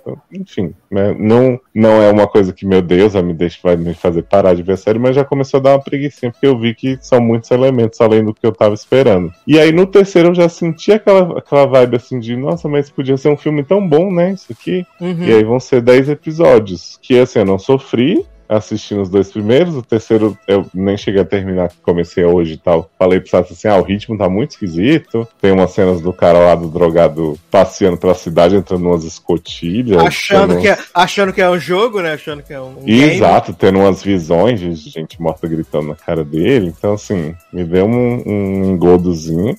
Mas eu a também tô menina- seguindo. A menina Lian, né, eu fico, ela, a gente não entende nada do que, do que acontece, né, que ela mata um dos forasteiros because no reasons, né, Uhum. e aí depois ela fala lá com o namorado dela, noivo, a gente não sabe o que é, ele, é, ele é realmente, né, que ela ouve as vozes, né, do, do- do- dos monstros criaturas. lá, e que as criaturas prometeram que se ela fizer tal coisa, vão deixar ela sair da cidade, né. Uhum. E aí, tipo, ela deixa a porta aberta lá, que, pô, fiquei chateado lá que morreu o pai do, do assistente do xerife, pô, fiquei mó tristão, assim. Não, eu fiquei, falei, caraca, o tiozinho morreu, só queria jogar xadrez, cara. É, mas eu fiquei meio assim, tipo, ah tá, essas criaturas. Porque eles criam uma mitologia de que as criaturas, né, tentam te manipular se elas aparecem de frente pra você, pra você abrir a porta, não sei o quê. Uhum. Mas que eles têm esses amuletos que, que protegem os lugares, eles até colocam um lá no carro, não sei o quê. E aparentemente, depois que as criaturas entram numa casa, o amuleto não serve mais, né? Tipo, É, esquece esse lugar. E aí eles ele é estão só, tipo, uma sem proteção pra, proteção pra, tipo, deixar, não deixar entrar. Depois que entrou, Isso. já era. Então eles estão ficando, tipo, sem lugares pra ficar. Mas aí eu penso, se essa menina enfermeira já ouve as vozes das criaturas sem as criaturas estarem dentro dos cantos e ela sai abrindo a porta pros outros, então essas criaturas podem manipular qualquer pessoa pra abrir a porta de tudo e acabar com essa brincadeira, entendeu? É, no- como eu disse, no quarto episódio, né, o, o, o Ethan e o pai dele vão lá na- no diner, né, comer e tal, não sei o quê. Aí a enfermeira Liane, a enfermeira Liane, que na verdade ela é garçonete, né, garçonete Hum. da- do diner. Garçonete Liane tá lá servindo eles, não sei o quê, de repente ela começa a ter uma dor de cabeça, a tremelicar toda, e aí aparece escrito no braço dela. Kill the boy, parece escrito no braço dela. Hum. E aí depois some, né? E aí ela desmaia. E aí aparece, aparece para ela, tipo, para ela matar o Ethan. Porque Uhum. Não sabemos, né? Mas como o Ethan está acreditado em 10 episódios, acredito que ele vai chegar vivo ao final da Ah, temporada, tomara. Um fofo. né? É porque eu fico pensando assim, quantas vezes eles podem criar a atenção do povo ter sido desatento, ou não sei o que, e dos bichos poderem entrar Uhum. em 10 episódios. E se não for isso, for tipo gente abrindo a porta e traindo eles, né? Traidor da CTU, vai meio que perder um pouco o propósito, né? Porque se é uma cidade que vive há anos de boa com isso, e quase não acontecem né, mortes, e aí de repente vai acontecer um monte, eu Exato. fico preocupado. E assim, no começo faz até sentido, né, ter essas movimentações, porque chegou a galera nova, que tá se adaptando, que tá conhecendo como é que é. Mas uma vez que eles estão estabelecidos na história, você precisa andar com ela, mas, né, sem, tipo, perder o propósito. Tipo, Uhum. você vai contar pra gente, você pode contar através da família, como você também pode contar através dos outros personagens, pra que a gente consiga realmente entender. Porque eu acho que nenhum, ah, nenhum deles que tá lá morando na cidade atualmente, tirando o, o Victor, que é esse cara lá o, da lancheira, eu acho que ele era a única pessoa que tava na cidade quando teve esse primeiro massacre. Eu acho que ninguém que tá lá depois, que chegou lá depois, tanto que no quarto episódio, o, o assistente do xerife leva o Jade lá na lá na, na delegacia e mostra que, tipo, tem um mapa dos Estados Unidos com ó, pinado, né, de onde é cada uma das pessoas. E, tipo, as pessoas são dos Estados Unidos inteira. Todas as Uhum. pessoas, tem pessoas dos Estados Unidos inteira que ficaram presas ali naquela cidade por algum motivo, que ninguém sabe especificar o porquê, né? E também fica claro que o Harold Perrineau tem esse trauma todo lá e que tem esse racha com o filho, porque a esposa dele foi atacada pelas criaturas. A esposa dele morreu por causa das criaturas. Por alguma coisa que ele fez de errado em algum momento, né? Por isso que tem essa rixa com o filho lá. Uhum. Que parece até o menino do Sabrina, né? O filho dele. O, da- Sim. Ah, sim, o, o primo, né? o primo, parece o primo da Ah, achei Sabrina. uma delícia esse moço, parabéns. Ele é sauda bem saudável, bem Pois saudável. é. Eu também acho o Kenny, assistente de xerife, também bem saudável. Como? O xerifinho, Japinha. Ah, o neto do, do moço da, da casa de repouso, né? Isso. Acho saudávelzinho também. Uhum. Podiam se pegar os dois, hein? Ah, acho que é possível. Acho que ele vai pegar o Jade, que agora estão ficando amigos, né? Boa. O moço da bermuda também, que ele matou, tinha um- umas batatonas, assim, achei bem uma pena. É, achou, saiu. achou que ele ia render, né, o bloco, Pois é. e não rendeu, infelizmente. Mas, assim, eu, eu vou seguir, né? Vou seguir aí. Já, essa semana agora já é a metade da temporada, né? Uhum. E eu tenho que dizer que estou interessado ainda, né? Se Leoz vier me acompanhar, vai ser maravilhoso, vai ser melhor ainda, né? Espero que ele não desista aí depois do episódio 3, né? Porque no 4 tem outras coisas acontecendo e tal, quem sabe, né? Ah, mas espero, espero mesmo. você siga. Tá, bem, tá vendo que tá, que tá bem avaliada, nota 7.9 de 10. Ó, E os, ep- os episódios estão: episódio 1, 8.2, o 2, 8.1, o 3, 8 e o 4, 8. Bem avaliados, bem avaliados. Mas seguiremos aí, firmes e fortes. Mas então vamos aqui para a última pauta desse podcast, que é aquele momento de nostalgia, né? Aquele momento de voltar Ah. à juventude, né? Porque vamos falar aí de De Volta aos 15, né? Nova produção nacional, original Netflix, baseada no livro de Bruna Vieira, né? E protagonizado por Maísa e Angel Camila Queiroz. E a sinopse da série é muito simples, né, gente? A gente tem a Anitta, né, a Camila Queiroz, que tá ali nos seus 30 anos, mora em São Paulo, tem uma vida altamente desorganizada, né, não sabe o que vai fazer da vida, não tem emprego, né, vive como vive, vive como dá. Só E tem a aí- Meli, né? A única coisa. Só tem a Meli. né? A Meli é a única constante, né? a Meli é a única constante. E aí ela tem um evento na sua cidade, né? Imperatriz, no interior de Minas Gerais, que é o casamento de sua irmã, né? Luísa, Mariana Rios, né? Seu sotaque pesadíssimo mineiro. É, E Luísa sempre foi a garota perfeita, né? Então, tudo é perfeito. Ela tá casando com um cara perfeito, que tem dinheiro. E lá a Anitta revive, né? É, Reencontra com as pessoas que atormentavam ela no colégio e tal, tirando seu melhor amigo Henrique, né? Que era o amigo Pagalanche, e que ela reencontrou ali. E aí, então, ela tá ali vivendo as coisas, reencontrando sua prima Paula, né? Que tinha uma grande uh, trajetória Carol. como Carol, né? Uh, que poderia ser aí a grande jogadora de handball do Brasil, a Marta do handball, mas que desistiu de tudo para casar com o Eduardo, né? Ai, que nojento. Que é asqueroso, que fica dando em cima das mulheres, inclusive em cima de Anitta. E aí, depois de um barraco no meio do casamento, a Anitta vai para o seu quarto, né? E ela. É um barraco que ela viu o Eduardo traindo Carol na frente dela. O Eduardo ainda falou: tá mal bonita, hein, Anitta? Exato, um tentou pouquinho? Beijar ela e ela falou: não!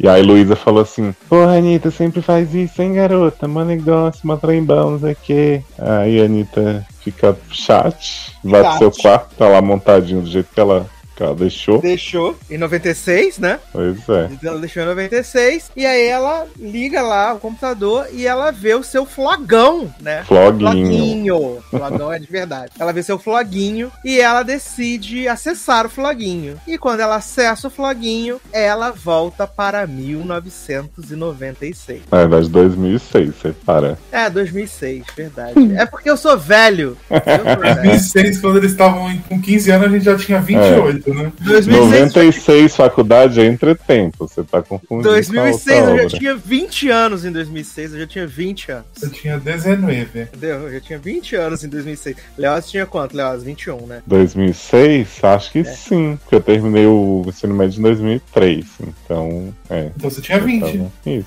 Então, então tínhamos 20 aí, já tinha 20. Eu era o baby, eu tinha 19. Ah, porra, que diferença pra caralho, né? Respeita Baby Spice. Mas sabe o que eu fiquei impressionado desse início da, da série, assim? Porque eu já sabia a história toda dela, né? Não tinha a mínima chance de Como eu a Camila gostar. Queiroz é ruim, né? Não, não acho não. Assim, me Também surpre- não não, acho ela excelente, mas pro que eu esperava dela, por Verdades Secretas e tal, Uhum. achei ela competente. Assim. Eu acho que a série tem alguns atores piorzinhos, principalmente no núcleo jovem, Muito, gente. Aquela amiga, a, a, a Talarica, viada, ela é muito ruim, a Talarica. Quem, gente? Ah, é a menina do, de Randy, né? handball. É, ah, ela é a pior. É a Fernanda é a Ela- pior, mas ela é tão ruim que Ela ela ficou boa. declamando o textão no meio da roda, gente. É muito feio Ela assim. Eu jamais ficaria com uma colega de time por causa de macho ia brigar, não sei o quê. Ai, maravilhosa, amei, Fernanda. Mas assim, eu acho que no geral o elenco não me não me deu vergonha, não. Assim, comparando com as primeiras temporadas de 3%, Eu foi acho, bem honesto. eu acho o macho adulto ruim. Tipo, Eduardo achei ruim. Eu até fiquei na dúvida se se João Guilherme velho era gostoso que gostoso. Aliás, me É gostoso que me gostou. confirmou. Zanon me confirmou que era gostoso que gostoso. Nossa, mas reconheci de cara. É porque aquele bigode horroroso, né? Ele tá. É, menino, mas eu vi o eu nome amo. nos créditos. Eu amo que João Guilherme e. Uma Gostoso peruca Gostoso maravilhosa. Cinco anos de diferença, eles fazem que tem 15 anos. É. Sim. o tempo foi bom para João Guilherme adulto. Ó, quem que eu acho que é ruimzinho? João Guilherme, atuando com Nossa, eu não acho. né? É Mas melhor depois ele melhora, ele entra no personagem. Sé é ruimzinho, mas a gente Sé é perdoa ruinzinho. pelo carisma, né? E que respeita a comunidade LGBT. A Fernanda é péssima. Irmã de Maísa tem seus momentos, Luísa, né? É. Mas ok também. E a Maísa eu acho que tá excelente. O menino que faz o Henrique eu acho muito bom. A Clara Castanho Clara também. Castanho também. Clara Castanha, pra mim, é a melhor do elenco jovem ali. Pois É. é. O Eduardo Problemática na Jovem. vida, mas talentosa, né? Sim. Ela é problemática na vida? Qual é problemática? Ah, não, é Mel Maia. Confundi com a Mel Maia. Garoto, Clara de Coitada da. Clarinha. Já vai ser abusada pelo Janequine na Bom Dia Verão. Nossa, levinha a segunda Pois temporada. é. O Eduardo Jovem, eu acho que tem horas que ele é muito ruim, tem horas que ele é muito bom. Então, acho Ele que me lembrou geral- muito aquele homem da malhação, do cabelinho enrolado. Uhum. Sim, eu sei o que você tá falando, mas eu não lembro o nome dele. É. Muito parecido. Joel, Eu acho- excelente, em todas as Eu acho que é o idades. que vocês falaram, tipo, o elenco pode ser meio ruim, só que eu acho que todo mundo do elenco jovem e adulto é tão carismático que eu nem liguei depois do primeiro episódio, Sim. assim. E todos os jovens e os adultos se parecem, com exceção de Luísa, né? Exato. Luísa tem um problema, né? Que ela é jovem, ela é moreníssima, né? Com sotaque mineiro fortíssimo. E quando ela é jovem, ela é branca e ela não tem sotaque absolutamente nenhum. Aliás, vale dizer que todo mundo é mineiro e ninguém tem sotaque tirando a Mariana Rios quando é velha. É, isso aí eu deixo pra lá. Eu penso assim, a Luísa passou muito tempo na cidade, né? Internalizou. Isso. E essa, e, essa, e, essa, e essa, essa série é a reciclagem, né? Porque o, o namozinho de Sé é o peguete de, de, de Maísa no outro filme, né? Adoro, dos Léo. pais, no filme dos pais. Ah, também tava no filme do. A, a mãe da. A mãe da Maísa é a mãe da Larissa Manoela, no Lully, né? Uhum. Você vai fazendo a reciclagem do elenco. Mas, ó, eu é achei. eles, eles pegaram uns atores antigos que não aparecia tanto. A mãe da, da Maísa, Felipe pai, Camargo, viado. Felipe Camargo. Gente, Felipe Camargo irreconhecível nessa, nessa série, né? Eu Mas assim, eu achei legal mais. que o- os atores, eles, tipo, né, como eu falei, não são grandes, grandes estandartes, mas eles estão numa atuação parecida, assim, você vê que tem uns trejeitos, o Eduardo dá risadinha. Eu acho que a Uhum. Maísa e a Camila Queiroz, elas têm umas coisas muito parecidas, umas caras, Uhum. assim, que elas conseguem fazer. E não parece que um tá imitando o outro, você realmente pensa assim, ah, é a continuidade do personagem, assim. Então, tirando a Mariana Rios, que muda, né, a, a cor da pele, a- o jeito de falar e a fisionomia inteira, acho que todo mundo levou muito bem, assim, essa coisa. Menina, até o Sé e a Camila, que é. Parece. pessoa, parece mesmo. Pois é. E Camila tem um sotaque meio da Pablo, assim, maravilhoso, né?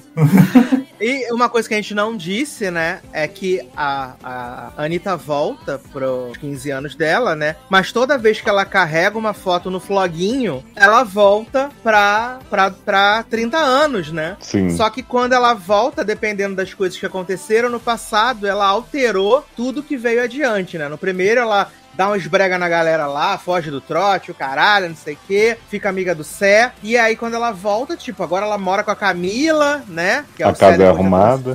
A casa é arrumada, menos o quarto dela, que é uma zona. Eu amei o twist da Camila, quando ela fala pra ser, ah, queria te levar, porque é uma pessoa perfeita assim, que gosta de quem é, e se conhece só em sonho. E aí quando aparece Camila, eu dei um pulo, assim, foi uau. E aí eu achei muito bonitinha a amizade. Exato. E aí, conforme ela vai fazendo as coisas, vai alterando, né, o futuro dela, né? Até uma das, um dos futuros, a, a Clara Castanho tá com o Henrique, né? E Mas, gente, eles se casaram.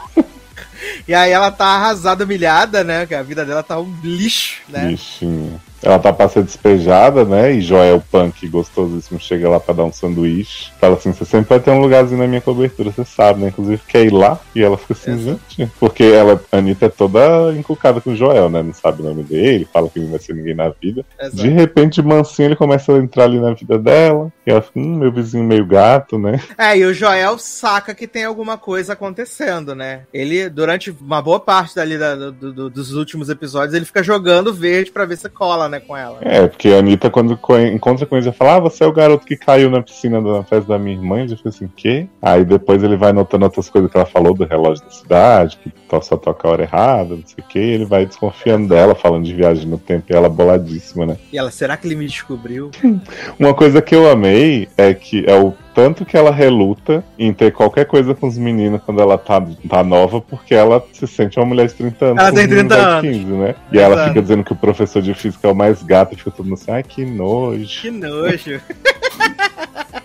Ai, E eu não consegui Deus. escolher um lado no triângulo, que eu acho o Henrique meio sensalzinho, mas Eu não quando gosto, tá, hein? quando tá eles. Eu acho o Henrique jovem muito legal, assim, mas realmente acho que ele era mais o perfil da Carol, né? Uhum. Aquela coisa ali de igreja. Mas quando vão os dois pra Paris e fica alternando as cenas de Camila Queiroz e do outro homem com Maísa e menino Henriquinho, eu achei muito fofo. Quis que eles ficassem juntos. Aliás, só faltou, só faltou a Ashleyzinha Park cantando Mão Soleil, né, nessa série, né? Sim. Gente, eles as cenas gravaram em todas as locações. Gravaram em várias locações de Evelyn Paris também, né? Então. Nossa, eles, eu, eu fiquei. no- quando começou, eu fiquei em dúvida se eles tinham ido. Eu falei, ah, foram pra Paris no meio da pandemia e tal. Eles foram, Mas- porque eu lembro que a Maísa tinha feito vários stories em Paris e tal, não sei o quê. E aí, quando eu até vi o quinto episódio, falei, ué, se no sexto não tiver nenhum plot de Paris, provavelmente eles já gravaram a segunda temporada também. Uhum. Aí quando tem o episódio e eles vão pra Paris, eu falei, ah, então já tá, já tá aí mesmo no esquema. Porque eu lembro de ter visto nos stories da Maísa ela falando que tava em Paris a trabalho, no meio da pandemia. Acho que foi, Sim. tipo, junho, julho do ano passado. Estavam lá gravando e tal. É, aí ela mostrou algumas coisas. Depois ela foi até pra Alemanha tomar cerveja. Maravilhosa. Eu achei aí- excelentes essas cenas, sabia? Eu achei também. que eles aproveitaram Ai. super bem aquele plot já unir a Paris Mas se velha. tivesse com a Mindy nova. cantando na rua, seria outro patamar. Seria um plus a mais, com certeza. Ai, menina, aquela cena de troca pra mostrar ela velha, ela nova o tempo inteiro, ai, tão bonitinho. Ah, e a cena da, da- a cena da bicicleta, que Uhum. fica escuro quando a clareia é maisinha. Uhum. Ah, é muito fofo. Muito- Gente, E o eu homem, chipei o muito. homem do hotel, viado. Ah, Gente, aquele homem apareceu, achei esse figurante não tá sabendo se comportar nessa cena, né? Mas depois que ele chega e fala com ela, eu falei, ah, tá, ele realmente estava entendendo o que eles falam. Exato, maravilhoso. E vocês não chiparam mais com o João Guilherme? Porque eu chipei muito. Eu chipei muito. Chipei muito mais com o João Guilherme. e Achei, automaticamente inter- achei Camila. Estranho porque ele É. fala assim, gostei, você tem atitude, né? Mas depois é todas as cenas dele e Luísa se comendo com os olhos. Eu falei, não, gente, precisa não. Não, e a propaganda do governo, né? Até a propaganda do governo, né? Que ele, que Luísa chama ele pra dar um rolê, né? E fica lá naquela barra da Uhum. máquina de, de bicho, não sei o que, pega, não pega, não sei o que. E aí, de repente, eles dão um beijo e aí a Luísa saca uma camisinha e aponta pra ele assim, a Meu camisinha. Deus! A propaganda do governo, né? Foi basicamente vai passar mal de Pablo Vittar e Matheus Carrilho, né? Eu achei que o plot, eu não sei se talvez eles explorem essa segunda temporada, ia ser que Luísa ia engravidar, né, de, de João Guilherme. João Guilherme. E aí ia fugir grávida, não sei o que, ia estar no presente, porque assim, plot de Luísa foi meio do nada, né? Decidi fugir, porque eu odeio minha mãe. E aí, de repente, tá lá Mariana Rios fudida em São Paulo e a Anitta vai desfazer tudo. Eu falei, ai, chato pra caralho, Luísa, né? Pode deixar ela aí. Vai viver sua vida fabulosa. Não, e foi, e foi legal porque, tipo, a, a Anitta do passado, né, ela vai ah, percebendo que cada vez que ela vai e volta, quando ela volta as coisas mudaram, né? Então ela vai tentando fazer as coisas para que sejam, tipo, o menos brusco possível, né, as mudanças, assim e tal. Uhum. E aí, tipo... E são as mais bruscas possíveis, né? Porque uma que ela mexe uma coisa com outra coisa, de repente tá Joel Punk, é amigo dela, namorado dela. Exato. Ai, e assim, pra mim, essa última mudança, eh, que foi a mudança que terminou, pra mim foi a que funcionou melhor. Que a Uhum. Carol tá com o, o O Riquinho Douglas. lá, que era, que era o namorado da o Luísa, cara né? que queria levar o Felipe Dilon pra tocar na festa da Luísa, né? Exato. Eu tava Eu esperando amo o Felipe que- Dilon aparecer. Eu também. Eu amo que ela vê Douglas na cozinha dela, né? De roupão aberto, aliás, de parabéns, Douglas adulto. E ela fala assim: Meu Deus, não acredito que eu tô tendo um caso com o Douglas. Tipo, fica desesperado. E aí chega a Carol e fala: Ai, amiga, obrigado por ter deixado a gente dormir aqui. Torci por Carol, não queria que Carol voltasse com o Eduardo, não. Eu também não. Só a Carol fala que tá muito. Carol se classificou pras Olimpíadas, né? Sim. E tá muito feliz com o time dela. Só que quem vai pra seleção, pra, pra, pra Olimpíada é seleção, né? Não é time. Ai, a gente para finge. de ser. Mas aí eu fingi, eu fingi. Uhum. né? Que eu reassisti o episódio hoje, né? O, o último episódio. Aí eu fingi. Porque aí nessa última vinda, né? Ela. Porque a, a tem a festa, né? Que é maravilhosa, né? Grandes hits, né? Máscara Porra. tocando. Theo revelando que é Léo e vice-versa, né? Revelando que é Léo, exatamente que eles nunca vão poder ficar juntos ali naquela cidade e tal. Uhum. o E a cena dos dois se agarrando pra pegar um taso. Ah, maravilhosa, né? Quem eu amei. Eu fiquei muito feliz que eu tive dois momentos que eu queria ver, que era Fabrício e apoiando Camila, né? Tô sendo fofinho com ela lá na lanchonete. Uhum. E o pai de Sé, que fica toda hora assim, filho, se você quiser me falar alguma coisa, tô aqui, tá? Exato. E Sé nunca quer falar nada, só quer ficar jogando Vixe. videogame com a Gente, cabelo de Sé é horrível também, né? Eu sei que a gente tem que deixar o adolescente se expressar, mas aquele gambá em cima do cabelo loiro. Exato. E é maravilhosa a cena, né? Que, que a, a Maísa tá toda queimada na rua, né? Porque botou lá menina Clarinha Castanho pra ser atropelada, né? Só pra poder expor o Eduardo, né? E aí a casa, a, a House of Cards dela toda caiu, né? Todo mundo ficou sabendo de tudo. Aí ela vai lá pedir perdão a Sé, não sei o quê, porque, né? Ficou falando pra, pra, Léo, pra Léo assim: Menino, mas você pode ser o que você quiser. Se quiser beijar homem, beijar mulher. É? Ah, tenho Ai. certeza que seu pai aceitaria você, isso é. Exato, quiser chupar rola, super tranquilo, tá? Sussa. Aí rompe essa amizade, né? E aí ela consegue fazer. É tipo, eles vão lá na casa do Léo, né? e aí eu amo porque, tipo, tá todo mundo cerceando ela, né? Não fala nada. Sim. Sei o que, nananã. Aí Sérgio chama Léo, Léo vem, fala um monte de merda, né? Falou que assume que votou em Bolsonaro, um inferno.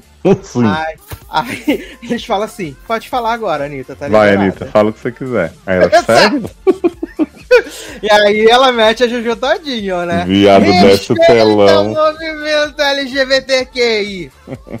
é maravilhoso. Ai, Maior amei. S de GLS, gente. Maior é de LS. Ela é muito militante, gente. Muito. E tipo, o que eu achei legal é que assim, a série é bem curta, né? São seis episódios, curtinhos tal. Acho que o último só tem mais de 40 minutos. E eles conseguiram desenvolver muita história. Tipo, todos esses personagens da escola têm um, um arco, assim. Uhum. Então, tipo, o Joel, o Eduardo, o Douglas, o outro menino, o Fabrício, é, as meninas todas. E aí eu, eu achei que, tipo, fizeram muito bem o negócio, assim. Tanto essa ida e vinda, que você pegar, assim, em tempo. A parte da Camila Queiroz não é tão grande, né, quanto a da Maísa, mas também é importante. E, tipo, o último episódio dá uma amarrada boa em tudo, assim. Acho que a, a questão dos pais dela foi a que eu mais me surpreendi, que eu até falei pro Zanan, essa cena do pai dela quando aparecer vai me destruir, né? Porque o jeito que eles fazem no começo, dela sair correndo pra ver o pai, não encontrar e toda a história que o pai morreu, eu achei que eles iam guardar pro último episódio né? Então eu tava muito achando que ia ser o, o, ápice da série. E eu acho que eles até tem uma cena bem legal dele, assim, consertando as luzes pra ela e falando: Ah, por que, que você quer consertar os outros? Pensa em você, vai ver o que você quer da vida. Achei bem legal. Mas acabou que a parte da mãe me emocionou mais. Dela entender que a mãe, né, ela sempre brigavam com a mãe porque a mãe era quem tava ali, que o pai era meio ausente e tal. Uhum. Achei que foi uma subversão de expectativa, né? Como diriam, bem boa. Sim, e a gente vê que, tipo, a motivação dela deixar o passado de vez é porque, tipo, ela não entendeu por que, que o pai estava doente, sabia e não falou nada para ninguém, uhum. né? Ela já tinha absorvido essa questão também da mãe dela, né? Tipo, seu pai nunca tá aqui, eu sempre tô presente, né? Que tinha rolado na, na, no rolê da festa e tal. E ela decide voltar pro, pro presente. E aí, quando ela volta pro presente, a vida dela tá, tipo, mega ajeitada, né? Ela ainda tá morando em Imperatriz, mas, tipo, ela se descobriu como fotógrafa, né? Que ela faz vários cliques e todo mundo ama as fotos, uhum. fala que fica maravilhoso. Então, ela virou uma fotógrafa profissional, faz várias paradas pelo mundo e tal, não sei o que, nananã. Camila fez a sua, a sua transição. Lançou um livro, né? Lançou um livro que estimula outras meninas, né? Ah, também. Ah, excelente essa cena que a menina vem agradecer e pegar o autógrafo. Uhum, muito e gostoso que gostoso agora não é mais problemático, né? Assumiu os negócios da família e tal. Escultor então, de golfinhos. Escultor de golfinhos. Então, pra gente, assim, tipo, até então, tá o, o futuro perfeito, né? Até a própria, a própria Anitta fala assim: se eu errei assim, então tá bom ficar errado para sempre, né? Uhum. E ela tá super de boa, tá com carrão.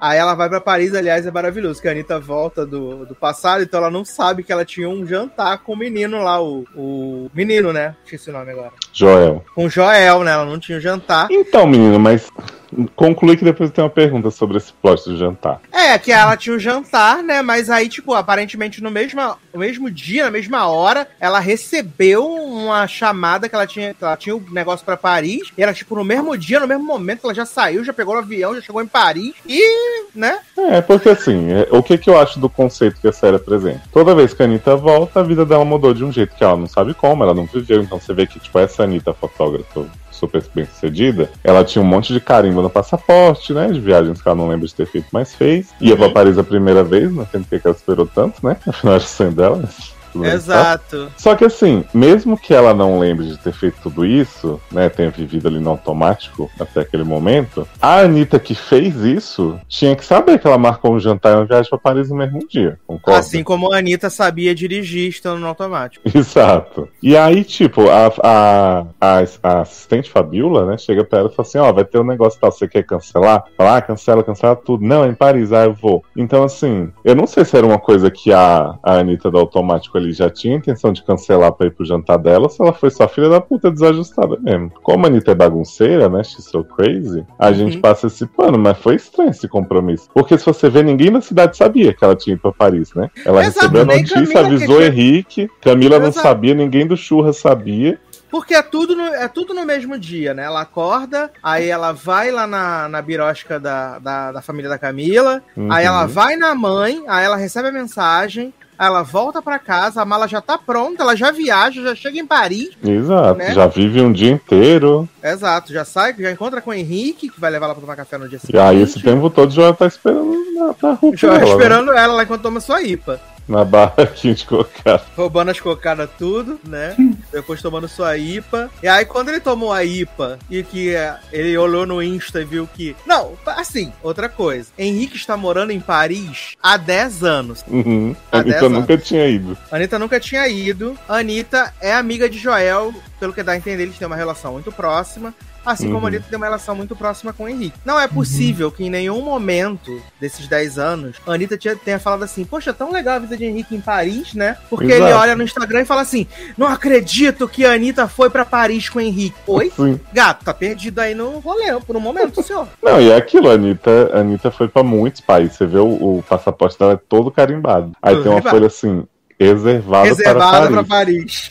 Então você vê, ela nunca foi pra Paris, ela foi pra Europa inteira. Paris. Exato. Mas assim, Exato. gente, a gente tá falando isso, mas né, não que de volta Não, mas a gente 15 gostou.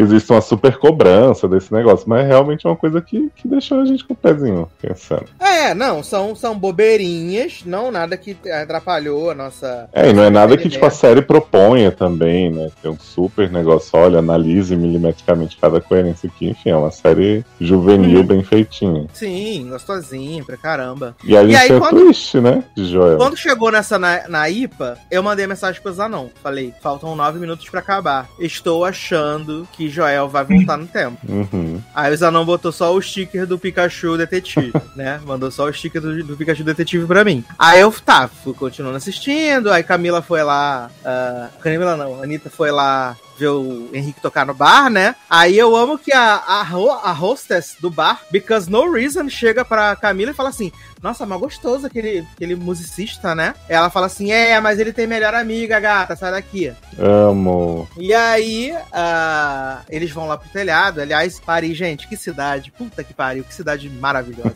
aí eles vão lá pro telhado, não sei o que. Tá lá a mochila de Leandro no telhado. A mochila de Leandro, exatamente. Fazendo a figuração lá. É. Aí eles estão lá mesclando Maísa, Camila, Camila, Maísa, não sei o quê. E aí, finalmente, Mari Rios retorna a ligação de Camila Queiroz, que tá ligando pra ela três dias, três noites, né? Fala, que é que Ela você fala, quer, Anitta? "Que que você que Você é garota?" mó tempão. Ô, Maías, o que, que eu tô aqui pegando? Eu, Eu minha ofendendo todos tá os mineiros.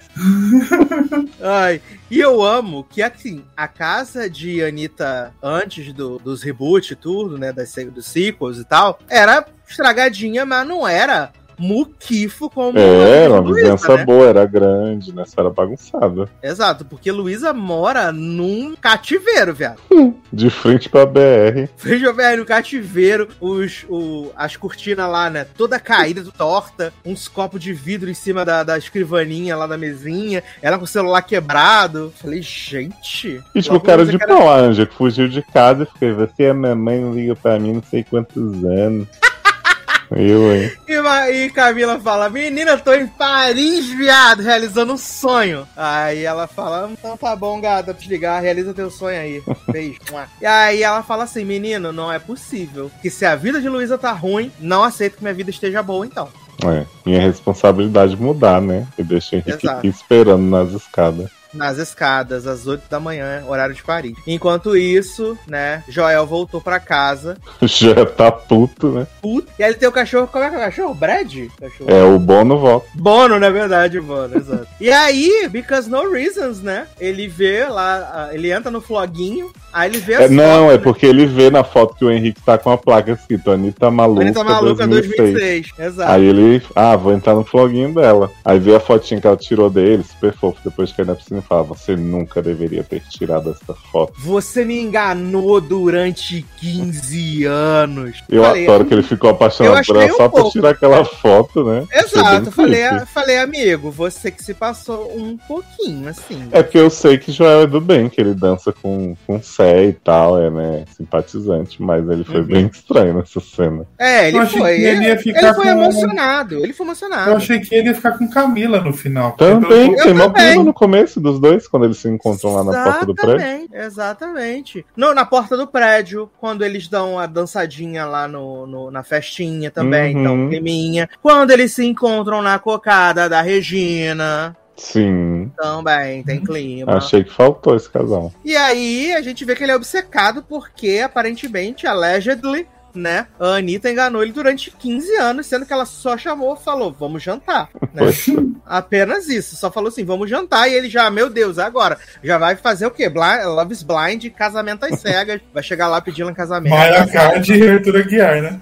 Isso, Exato, ela vai chegar lá, é o casamento, já era. Né? E aí ele entra lá no floguinho, né? Entra no floguinho, aí bota lá Anitta Maluca 2006. e aí vai tentando botar as senhas, né? Tentando invadir. Imperatriz. hack- Imperatriz. Amelie. Mas é, Amelie, nada. Aí, Enquanto isso, a Anitta tá lá na, na- na- em Paris, né? Também acessando seu floguinho. E o floguinho tem essa barra, né? Que, tipo, se uma pessoa acessou, outra não consegue acessar. Tá.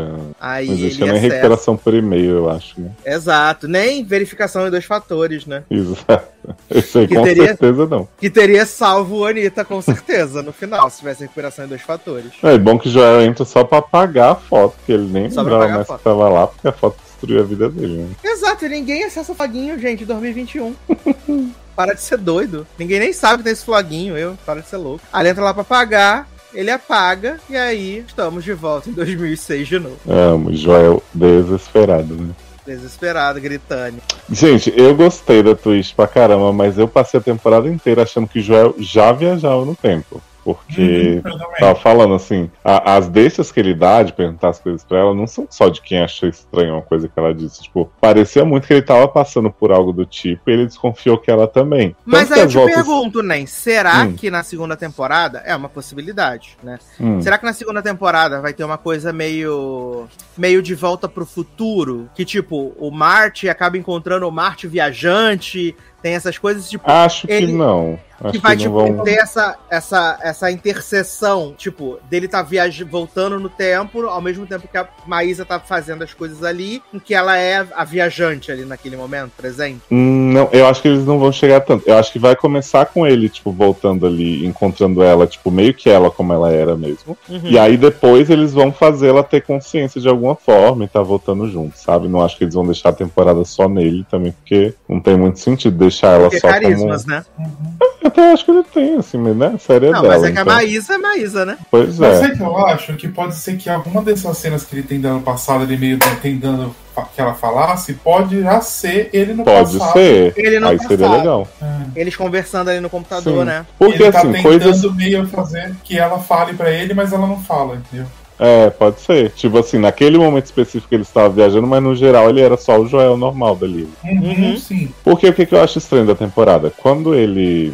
Quando aparece ele no futuro a primeira vez, é no, no prédio delas, ele dizendo assim: acabei de me mudar pra cá, não sei o que, mostra o cachorrinho. E ele tá super almofadinha, né? Tipo, é, enfim, uma pessoa bem diferente do que a gente vê depois. Uhum. Quando a. A Hã? própria Camila fala.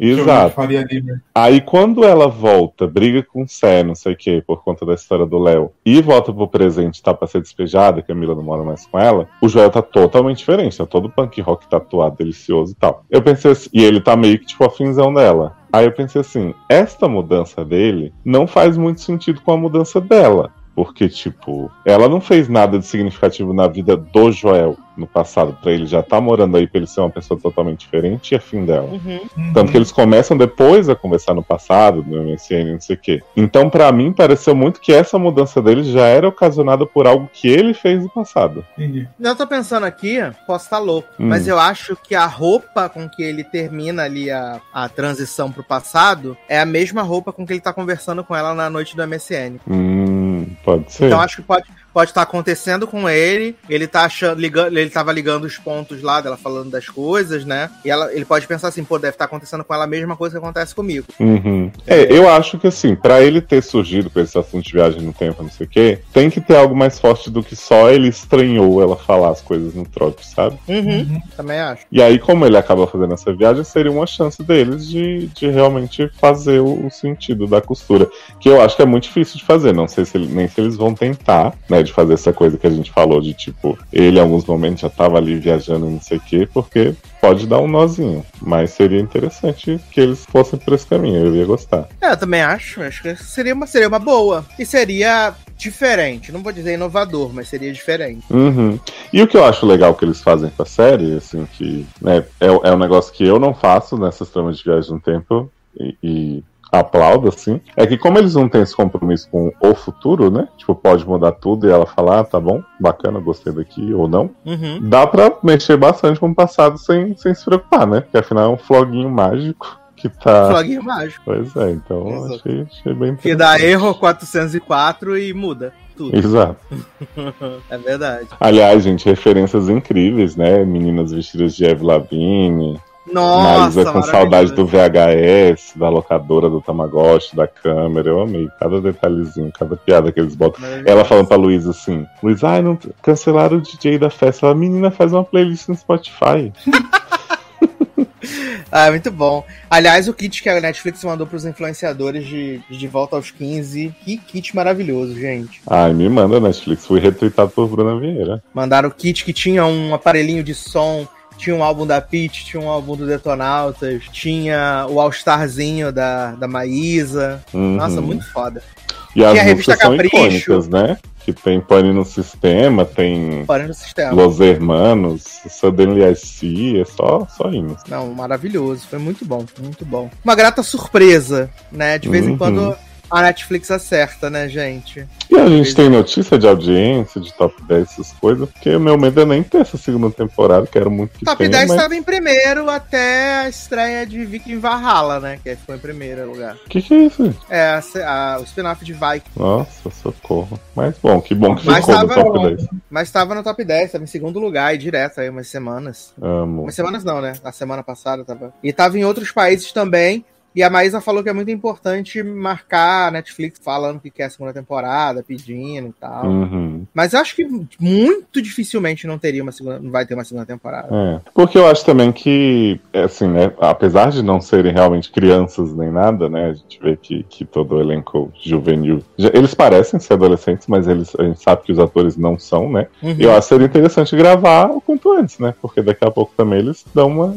uma envelhecidinha. Ó, tá em segundo lugar hoje, de volta aos 15. Amo. Segundo lugar. Ah, então vem aí isso. É, a Maísa tá com 18, né, Maísa? É, não, eu acho que a Maísa dificilmente vai deixar de parecer novinha e tal. Tipo, Deixar de parecer a Guilherme. Maísa, né? É, mas tem uma galera ali que talvez já. É, o João Guilherme também, já tem uns 15 anos que ele tá com a mesma cara, né? É, não, como o João Guilherme é bem feio na vida real, porque cabelo platinado, o bom é que Mas a ele tirou o caracterização. bigode, viado. Ele tirou o bigode, ficou 200% melhor. Pois é. Uhum. Mas o bom é que a caracterização do Fabrício é tão cretina que ele sempre vai parecer aquela pessoa ali, né? Porque é aquelas calças largas, aquele negócio, aquele beijo. Uma peruca maravilhosa que eles botaram nele. Sim. Ai, é. Muito bom, gente. Mas diga pra gente aí se você gostou de Volta aos 15, né? Assim como estamos aqui nos nossos comentários da última edição, né? A edição 317, onde falamos de Marry Me, Marry Me, Say Yes, né? Falamos de Bel Air, falamos de Amor com Fetiche, falamos de Marvel Mrs. Maisel. E Luísa Mota começou aqui dizendo que finalmente uma pauta de milhões para esse podcast. Ah, eu larguei The Marvel Mrs. Maisel na segunda temporada porque enchi o saco da história andar em circo, mas talvez volte para a última temporada. Pelo menos parece Eita. estar divertido. Fez Menina, na não segunda? tá.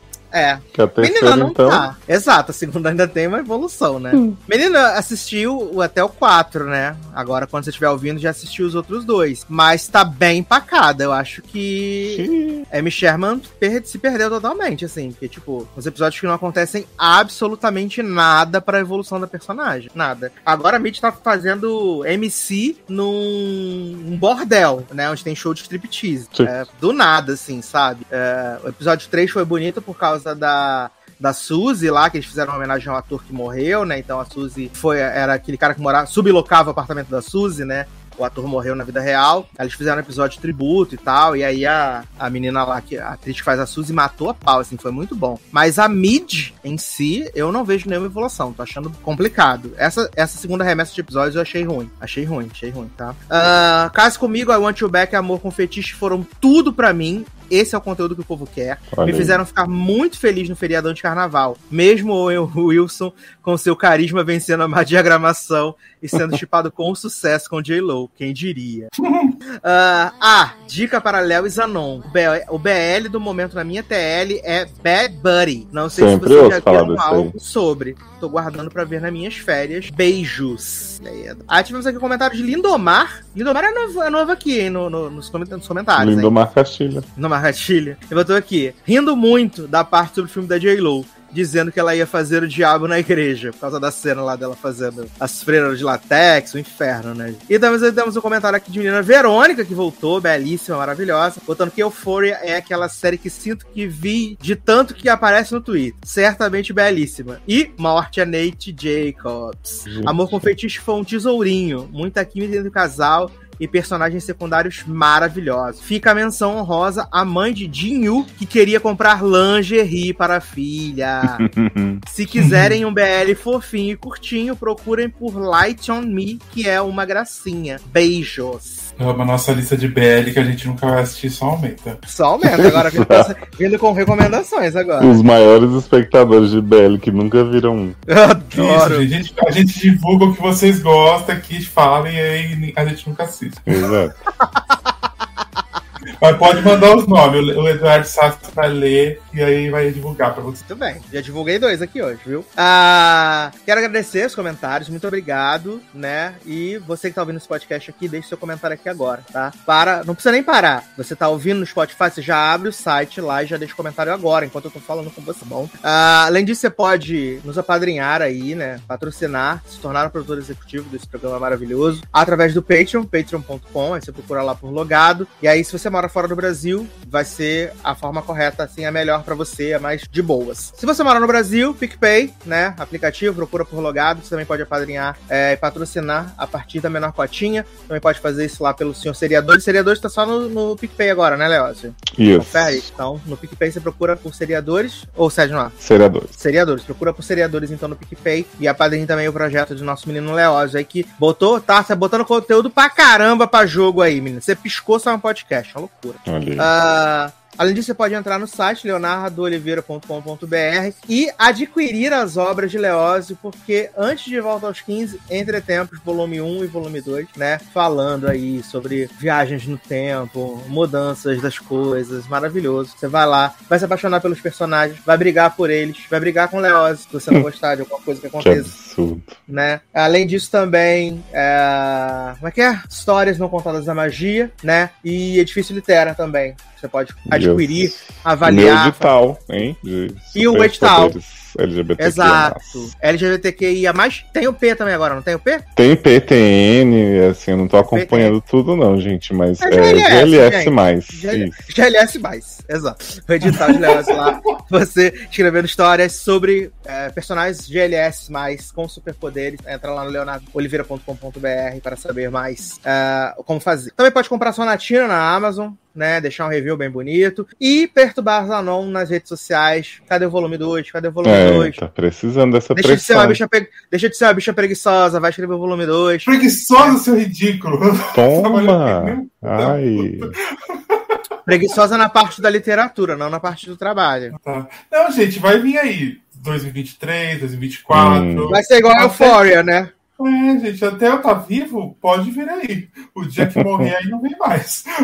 que absurdo. Ser igual a Euphoria, né? Mas, então estamos chegando ao final desse belíssimo podcast. É isso, meus queridos. Um grande abraço, até a próxima e tchau. Tchau! Ah.